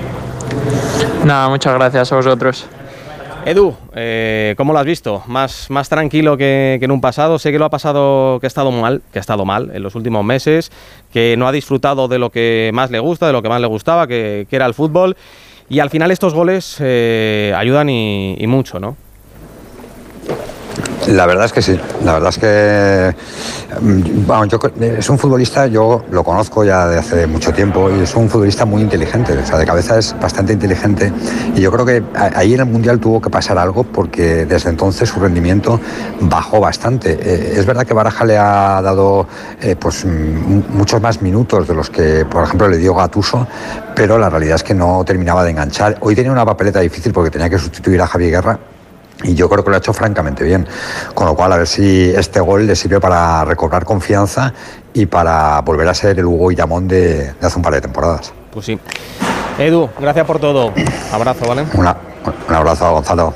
Y antes de irnos con el Real Madrid, cerramos el tema de- del Sevilla. Te preguntaba, eh, Quique, eh, por el tema de esa terna de, de entrenadores. Son entrenadores eh, muy diferentes. Eh, hablamos de Diego Martínez, Quique Sánchez Flores, Javi Gracia. A ti, ¿quién es el que te convence más o el que crees que sería más útil y necesario en el Sevilla estando como está? Quique. Pues no, parece que no está Quique por ahí. Mira, te contesto yo. Me- está, perfecto, Pérez. Eh, mira, eh, escuchando a Carlos, me ha quedado claro una cosa: que ha habido llamadas con eh, Javi Gracia y con Diego Martínez, pero que con Quique están hablando de si un año o dos. Por lo tanto, ahí está el favorito. Creo que lo tenemos todos claro. Y creo que el disparo está bien tirado. Eh, no sé, me, Quique a mí me da la sensación de que cuando llega a los sitios tiene las cosas claras y le sabe hablar al futbolista, le sabe mirar eh, a los ojitos eh, y decirle, macho, esto lo haces bien, esto lo haces mal. Y creo que Diego Martínez es más pinturero para eso y que el Javi Gracia tiene menos sangre para una situación tan complicada como la que estamos viviendo ahora. No sé qué pensará Jica, pero tengo la sensación de que el carácter de, de Quique para un club como el Sevilla, que tiene que entender que está peleando por el descenso. Lo que habéis comentado en el Radio Estadio el día de hoy durante el partido, lo que ha dicho Salva. O sea, dejarse de gilipolleces de, no, es que estoy a siete puntos de Europa, es que... este-". No, no, no. O sea, tu realidad no es esa. Tu realidad es que mañana gana el Cádiz y mañana cae un meteorito en la Tierra y te vas a segunda. Así que a partir de ahí empezar a gestionar. Jica. Pues yo conozco bien a Quique porque lo tuve de mister y a Javi de compañero, de compañero en el Villarreal y en la Real. Eh, Javi es un buen tipo. Yo creo que más mano dura tiene, tiene Quique y más carácter eh, para entrenar a un equipo que, que está como está. Eh, porque Quique, a ver, estoy totalmente de acuerdo con Pereiro, eh, sabe lo que quiere y tiene mala hostia cuando, cuando es necesaria. Y a este grupo hay que meterle Chica, un poco de Chica, mano. te voy a hacer una pregunta. ¿Tú crees que Quique llega mañana a la Ciudad Deportiva Jesús Navas y eh, ve a cinco que no le gustan y los manda a Esparragal y juegan hasta febrero? Vamos, yo lo tengo más claro que el agua. ¿Por qué? No, que, que vea cosas que no le gusten de cuatro jugadores y diga, señores, eh, ahora mismo aquí que gane usted tres millones, que gane cinco millones, que sea usted no sé quién, no me vale para nada. Y si se tiene que cargar a cuatro vacas sagradas para el equipo funcione, se las va a cargar. Y yo entiendo que Javi seguro, es un entrenador más de jugar bien con Pero buenos no- jugadores en una situación desde el primer día y creo que le va a costar más. Pero no se lo va Sí, a sí, cargar yo el primer creo día, que- hombre.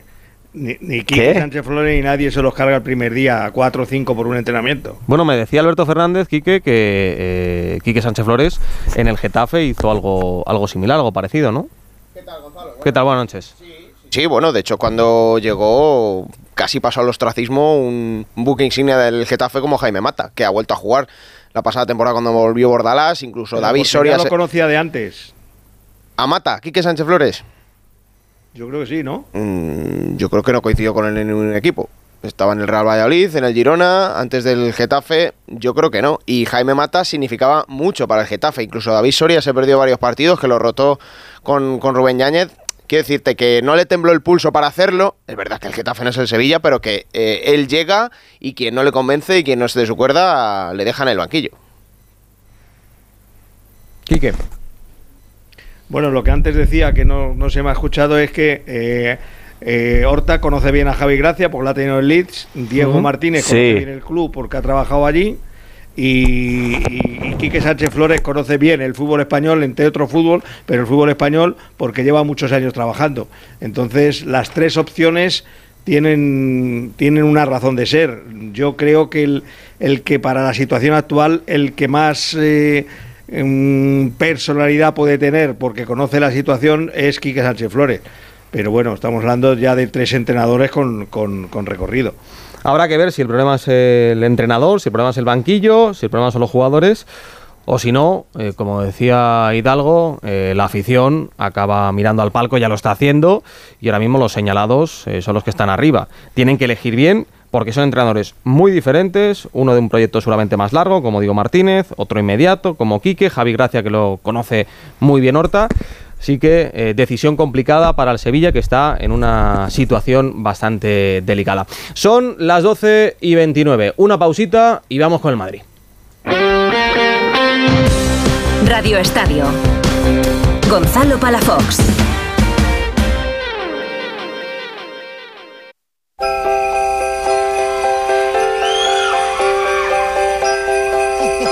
It's all cold down along the beach. And The wind's whipping down the boardwalk. and you better watch out. You better not cry. You better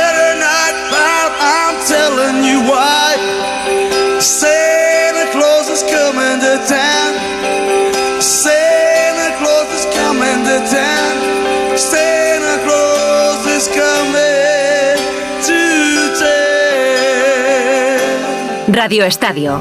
Gonzalo Palafox.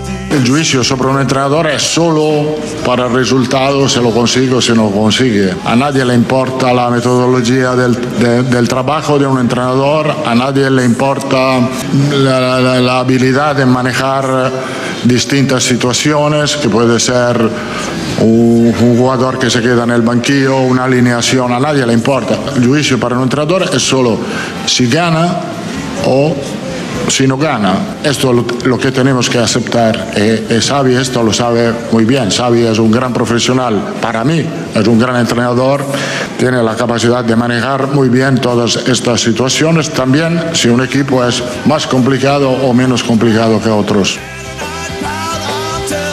Pereiro, veo a Ancelotti, bueno, en este caso le escucho, eh, más voz que nunca, más jefe que nunca, más tranquilo que nunca, confiado. Mm, nunca la había visto así. Y eso que ha Mira, ganado dos. Champions eh, en el Madrid. Yo la pregunta que le he hecho hoy en, en sala de prensa es si eh, juntaba sus cinco temporadas en el Madrid, las cuatro completas y esta, que si era el momento más tranquilo y de más paz que ha tenido eh, a nivel personal desde que desde que se ha sentado en un banquillo en el, en el Bernabéu, desde que entrena al Madrid y lleva el escudo en el, en el pecho del, del abrigo, de la chaqueta o el, o el pin en, el, en la americana. Y, y me ha pegado el giro diciendo que, que no le vale nada eh, mirar para atrás por bien que esté y que está contento con su trayectoria, tanto eh, esta temporada como la, la que ha tenido en el club, como para no estarlo, ¿eh? que lo ha ganado todo. Ha ganado todos los, todos los eh, títulos habidos y por haber que se pueden ganar con el Madrid. Los ha ganado, algunos más de una vez. Y está nada de, de colocarse entre los mejores de la historia. Si, si es que no está ya, que desde mi punto de vista ya lo está, pero creo que si hay una eh, figura que dé eh, lustre, que dé tranquilidad, que dé prestigio, que dé eh, todo cosas buenas al Madrid. Y ahora mismo lo que te da, aparte de todo eso, es que te lo quieres quedar, porque es lo que quiere hacer el presidente del Real Madrid y el, y el director general José Ángel Sánchez, es, es Carlo Ancelotti. No, no, no tiene un pero ahora mismo en el Madrid, eso sí, de claro. No, es que mira, yo hace, hace creo que fue hace un mes, eh, hablábamos mucho de opciones del Real Madrid de cara al banquillo la próxima temporada, pensando además eh, que Ancelotti se iba a ir sí o sí con, con Brasil. Eh, hablábamos de Xavi Alonso, mm, se ha llegado a hablar incluso de- del regreso de, de Zidane, hemos hablado de Raúl, de, de Arbeloa. Ya está, ya está, no le den más Ya vueltas. está. Esos tres, está. que no hay más. Y ya está. Pero mm, ahora, por lo que transmitís y por lo que transmite el Madrid, Que va a renovar, Gonzalo, que va a renovar. parece seguro, claro o sea, que, Florentino seguro. tiene unos proyectos en mente. Uno es la presentación de- del nuevo Bernabéu, otro la llegada en verano de Kylian Mbappé y todo eso de la mano de un entrenador que le da eh, mucha tranquilidad, que le da mucha calma, al que conoce, que puede hacer cosas bien, que puede hacer cosas mal, pero que tiene la, la confianza absoluta por parte de- del club. Nunca antes, eh, yo creo que, en todo el siglo XXI, eh, nunca se ha renovado a, un entrenador en el Madrid o se ha pensado en renovarle antes de que acabara la temporada. Y es más, creo que tampoco hay ningún entrenador que haya estado. eh, esta sería, si renueva Ancelotti, sería la. Si eh, renueva, si renueva por, por dos temporadas, podría llegar a siete. Si renueva por una, llegaría a seis temporadas. Dos de la primera época y tres que va a cumplir en verano de la, de la segunda. Claro, es que eh, no es fácil. O sea, piensas en. Es en que Zidane. te digo una cosa, Ancelotti es eh, el único entrenador posible. Y creo que en, en la carrera de Florentino hay varios entrenadores. Me voy a quedar con tres. Eh, uno es Mourinho, por lo que supuso para el club cuando vino, por el jaleo, por lo que era para Florentino. Tres años. Eh, y porque eh, eh, dos es el otro es Zidane, evidentemente, porque ha ganado tres copas de Europa seguidas y porque ha habido un momento en el que tenía un plantillón de locos y él era un gestor de esa plantilla como no se puede hacer mejor, porque era imposible.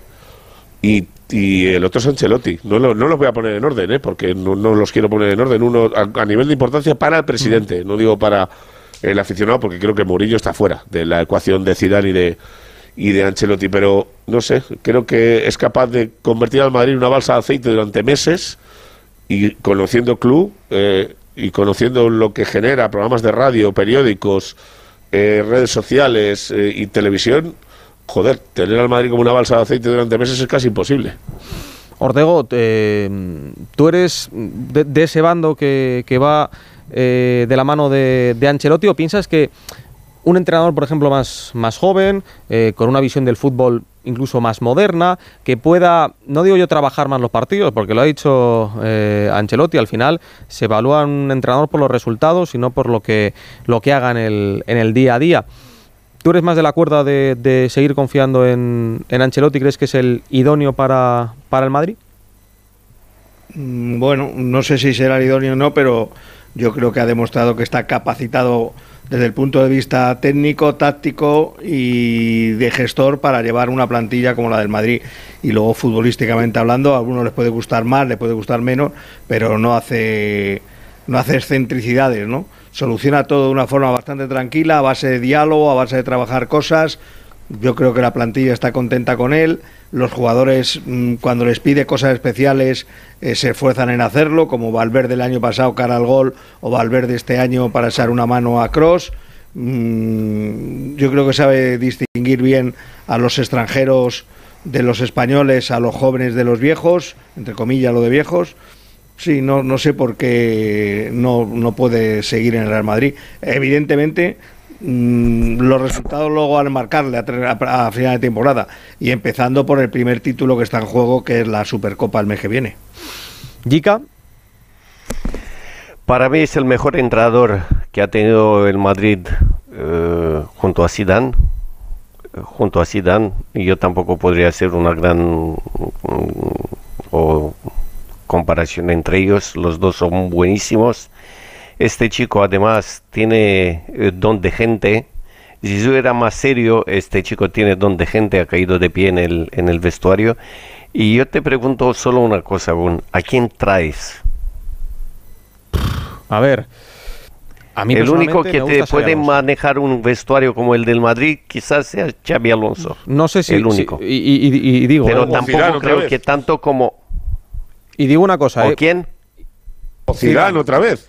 Yo también o reconozco Zidane otra que- vez, pero no creo que eh, Florentino va... Por mucho que a mí me guste Bueno, bueno, no digas, Alonso, no- no digas nunca que no, ¿eh? por Cuidado, mucho ¿eh? que a mí me guste Xabi Alonso, eh, al final no es lo mismo eh, el banquillo y el vestuario del Bayer Leverkusen. Pero Gonzalo, que no hay prisa. Sí. Que para Xabi Alonso no hay prisa. Claro, Igual pues- tiene más prisa él que el Madrid.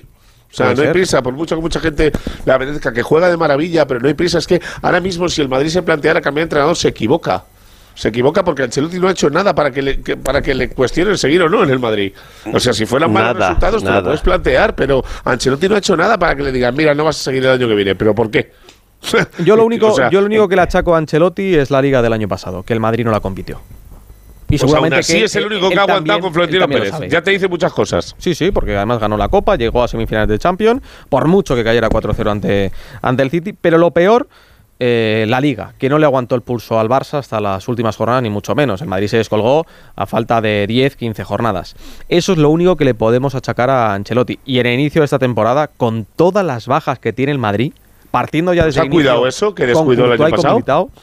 Está cuidando muchísimo el equipo, muchísimo.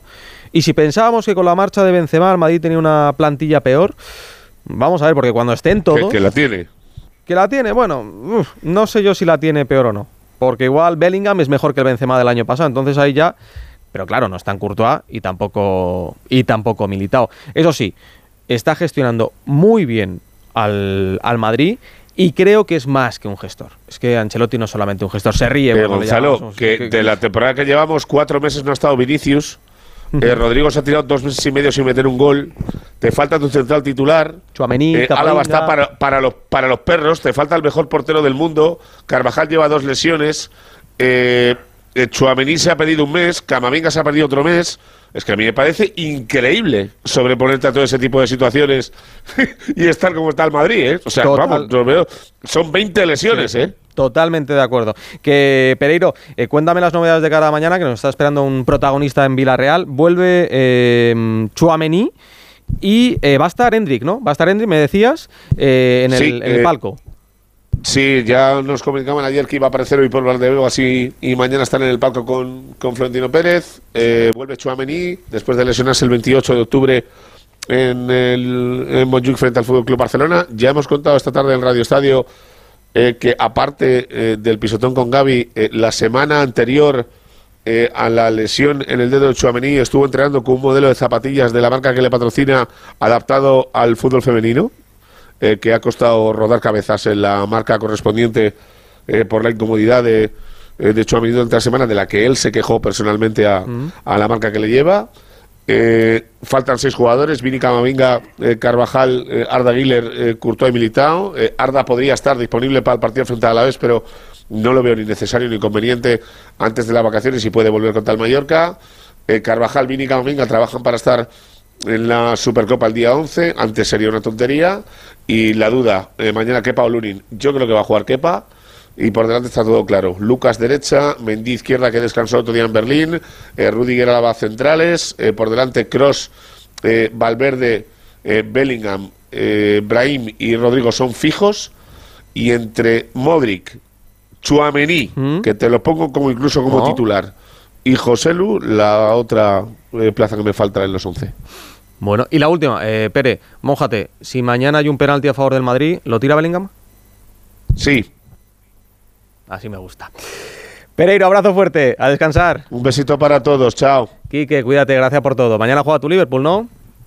Buenas noches, sí. Si gana, se pone con 7 sobre el. Ah, lo tiene apuntado. lo, lo tiene apuntado, así me gusta. Un abrazo, Quique. Chao, buenas noches. Gica Bambino, eh, a descansar, que además sé que esta semana tienes un, un viaje bueno. Tienes que coger fuerzas. Sí, sí, me voy a, Austria de- a Suiza de vacaciones. Ah, Suiza, sí. ¿cómo se nota los que, los que tenéis dinero, eh? Mamma mía. Sí, sí, sí, no te lo crees ni tú. Un beso, Jica, buen Natale. Chao. Otro para ti, chao. Radio Estadio. Gonzalo Palafox.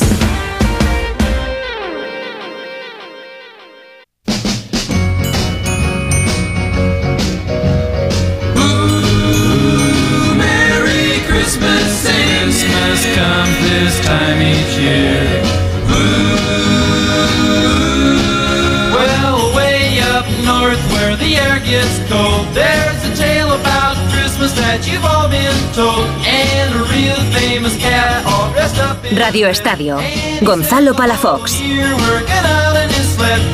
Pues seguimos aquí en esta sesión nocturna de Radio Estadio y decíamos mañana el Real Madrid que recibe al Villarreal en el Santiago Bernabéu. Vamos a conocer la última hora del conjunto de Marcelino. Víctor Franch, ¿qué tal? Muy buenas. Hola, ¿qué tal Gonzalo? ¿Cómo estamos? Buenas noches. A esta hora de la noche, ¿el Villarreal se conformaría con empatar en el Bernabéu? Hombre, el año pasado no- 2-3, eh, cuidado. Sí, sí, sí, no es un mal resultado, ¿eh? Un empate para el Villarreal en el Bernabéu y más, fíjate, porque llega después de una semana muy exigente, después de jugar contra la Real Sociedad y especialmente en Francia el pasado jueves en un partido que fue de muchos desgaste y además llega también con bajas importantes, ¿eh? Porque además de las de Jeremy Pino, Comesaña, Denis Suárez, que ya se conocían, añade después de este partido las de Coquelin, Gavia y Juan Foyth, que se lesionaron en ese partido europeo. Hoy ha dicho Marcelino que está obligado a repetir gran parte del once del pasado jueves por las lesiones. Ha elogiado eso al Real Madrid, del que ha dicho que es un equipo más intenso y que corre más que el del año pasado. Y ha hablado también de Bellingham, como no, del que ha dicho que es el futbolista que mejor está rindiendo actualmente en Europa. Pero un dato, Gonzalo, para la esperanza del Villarreal, decías del año pasado, y es que el Villarreal no ha perdido ninguno de los últimos cuatro partidos de liga que ha jugado contra el Real Madrid. Ganó los dos del año pasado con Setién y hace dos temporadas con Emery empató otros dos. Así que vamos a ver si mañana, que está al alcance de pocos, suma la tercera temporada consecutiva sin perder en el Bernabéu, que no estaría nada mal. Sí, además que los de Ancelotti eh, llegan en un gran momento de la temporada, una balsa de aceite, es verdad, pero eh, a dos puntos del Girona, eh, superando con creces la lista interminable de, lesiones, aunque hay un pequeño lunar, el tema de, de los penaltis.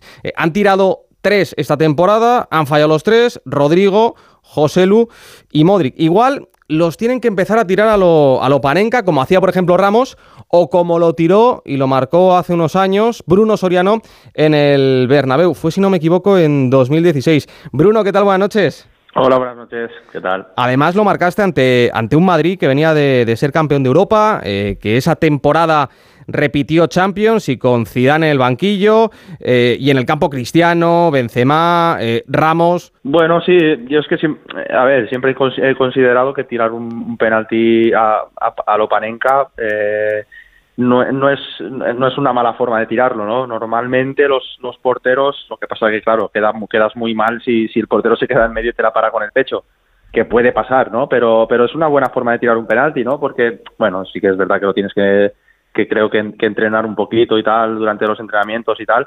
pero, pero bueno, aquel día salió bien y, por suerte el, el balón entró. Eh, en pocos meses el Villarreal ha tenido tres entrenadores, como comentabas, eh, Setién, Pacheta y ahora Marcelino. Eh, ¿Qué estás viendo de diferente para que se pueda reconducir la, situación con Marcelino?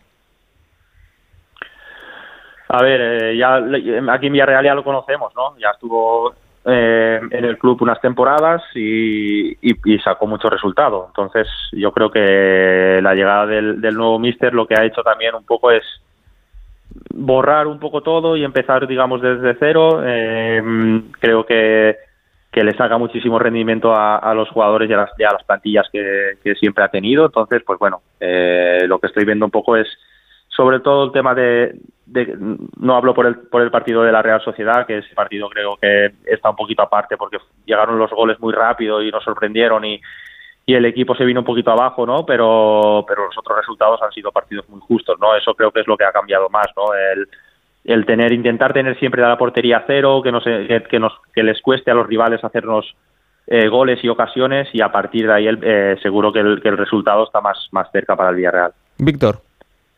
Sí, yo quería preguntarle porque Bruno coincidió, bueno, estuvo las cuatro temporadas en las que estuvo Marcelino y además era santo y seña de aquel Villarreal. Es verdad que Marcelino tuvo una salida complicada y Bruno lo vivió en primera persona en aquel vestuario también. ¿Te sorprendió la noticia de la vuelta de Marcelino, Bruno? No me sorprendió mucho porque mm, de lo que había en, en el mercado era lo, quizá lo que más encajaba en Villarreal, ¿no? Eh, por esa parte no me, no me sorprendió. Eh, ojalá, eh, como, como digo, eh, los jugadores, pues bueno, también tiene varios jugadores que lo, que lo conocen ya de, diferentes etapas, los ha tenido en diferentes equipos y aquí en Villarreal también creo que, que sigue Manu, de, de aquella época, conoce el club, entonces creo que era, que era pues bueno, de lo, de lo que había por ahí eh, de entrenadores, lo que quizá más se adaptaba al Villarreal. Tú además, Bruno, eh, eres uno de esos eh, pocos jugadores eh, que ha disfrutado de, un club. Ahora mismo tienes, si no me equivoco, 39 años. Eh, ¿Con qué edad empezaste en el, en el Villarreal? Muy jovencito, ¿no? Sí, sí, muy jovencito. Bueno, empecé en el Villarreal C, yo creo que tendría ahí sobre, bueno, tam- también debuté un poquito más tarde, porque creo que, que- que llegué a debutar con 22 años o así. Bueno, que, que tarde pues para los Bueno. que están debutando ahora la, la gente, ¿no? Que debutan con, con 16 y 17 años en primera división, que es una locura, ¿no? Pero, pero sí, empecé muy, muy jovencito, Villarreal C, luego Villarreal B, creo que tenía, pues, no sé, 18 o 19 años en aquella época y... Y, te bueno, retiras con poquito a poco fui 36, si no me equivoco. Sí, más o Sí, menos. con 36. Claro, es que eh, son unos eh, 18 años de, de carrera deportiva, los 18 en el Villarreal, hablamos de un One Club Men.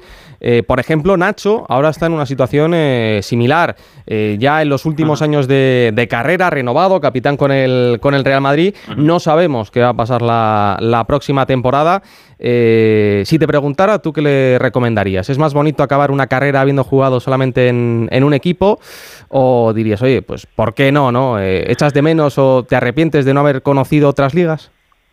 No, no, yo no, no me arrepiento porque, pues bueno, para, mí Villarreal es un club muy grande y estoy en casa y tenía aquí a la familia y los amigos y a mi equipo, ¿no? Y lo sentía muy dentro de Villarreal y yo soy muy, muy, muy del Villarreal. Entonces, para mí competir con el, con esta camiseta era algo, algo increíble que yo siempre quería hacer, ¿no? Entonces, pues bueno, eh, no sé, a Nacho, claro, él está, pues digamos, en uno de los clubes más grandes del mundo, ¿no? Entonces, pues eh, es una decisión muy personal, ¿no? Eh, quizá él también quiera vivir otra experiencia, otra experiencia no, no está por su cabeza, ¿no? Pero sí que es verdad que, que bueno, pues tener esa, digamos, esa etiqueta de, de One Club Men, ¿no? Como decimos, es algo muy bonito, ¿no? Yo me siento ¿A ti muy orgulloso gusta? de haber jugado solo en este, en este club, la verdad que sí. Sí, Gonzalo, eh, mira, fíjate hablando de, de opciones de otros clubes. Mañana el Villarreal juega contra el Real Madrid. Yo no sé si sabes, pero hay una anécdota, bueno, que además se hizo pública en su momento y hace muchos años, ¿no? Y Vamos es que con Sergio, Ramos de por medio, ¿no? Sí, sí, sí, Sergio Ramos, y además lo reconoció tiempo después, ¿eh? que le recomendó al Real Madrid al propio Florentino Pérez, oye, ¿por qué no fichamos al mediocentro del Villarreal, que es muy bueno,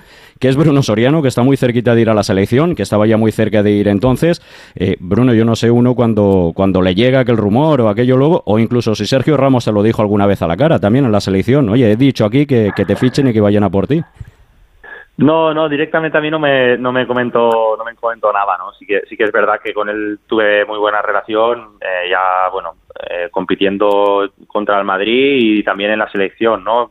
Siempre se, le- se, se mantuvo muy, muy cercano conmigo y tuvimos la oportunidad de, pues bueno, charlar varias veces y tal, y sabía que me, te- que me tenía en buena, en buena consideración, ¿no? Y, sí que es verdad que lo reconoció luego en una entrevista cuando estábamos en la selección que, que había había dicho que pues bueno había le había dado mi nombre como al presidente a la gente que, que mandaba en el Madrid no Eh, no sé son son circunstancias y la verdad que me siento pues bueno muy orgulloso no de que un jugador como como Sergio Ramos que lo ha conseguido todo que, que, que para mí ha sido uno de los mejores de los mejores centrales de la historia pues que, que piense así de mí pues bueno es, es ganarme el respeto de de los compañeros algo que siempre siempre he intentado hacer Pues Bruno, muchísimas gracias por atendernos en esta sesión nocturna de Radio Estadio. Le preguntaba a Víctor por, por la porra, por el resultado. ¿Tú te conformas mañana con un empate o no? ¿Lo firmas? Hombre, es un buen resultado, ¿no? Para el Villarreal, Eh, pero no sé, hay que hay que intentar ganar. Yo creo que los últimos resultados contra el Madrid han sido buenos, aunque ellos ahora están muy muy bien, pero no. Venga, no mójate, vamos a hacer Radio Antigua. Una porra. Un resultado para mañana. Pues eh, 1-2. 1-2. Perfecto. Oye, pues entonces en, ese- en este caso el 1-2, vamos, no estaría nada mal para, para el Villarreal. Que lo dicho, Bruno, muchísimas gracias y, y un abrazo fuerte. Muy bien, un abrazo para vosotros también. Víctor, ¿algo más por ahí? Bueno, pues nada más, que yo un poquito más conservador que Bruno, ¿eh? Yo sé que firmo el empate mañana. Tú lo firmas, ya sabía yo que Yo tú lo firmo, yo lo vamos, firmo. vamos. Ah, Un abrazo. total. Un abrazo, Venga. a descansar. Mejórate, chao.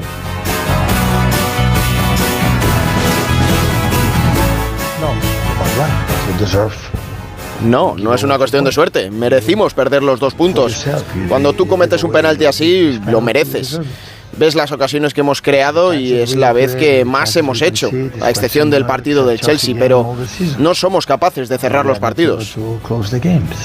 Ahora te pregunto, Venegas, por el empate de- del City. Radio Estadio. Gonzalo Palafox.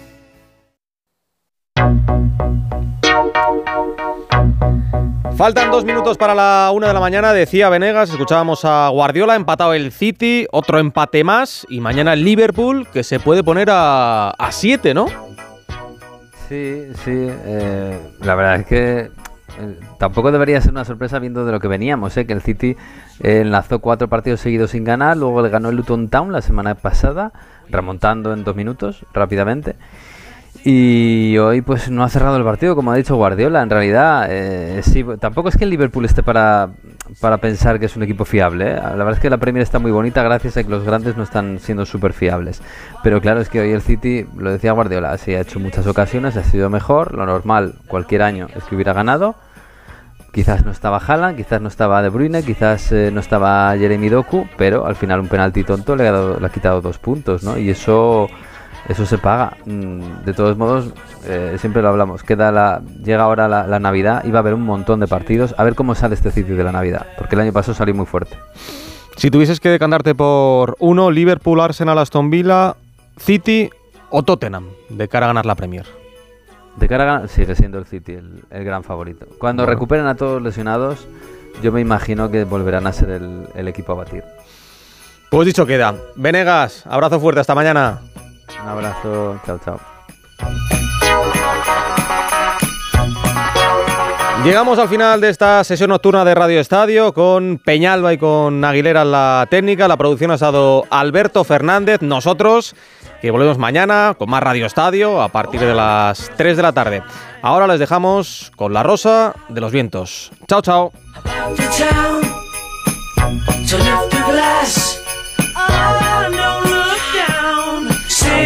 free.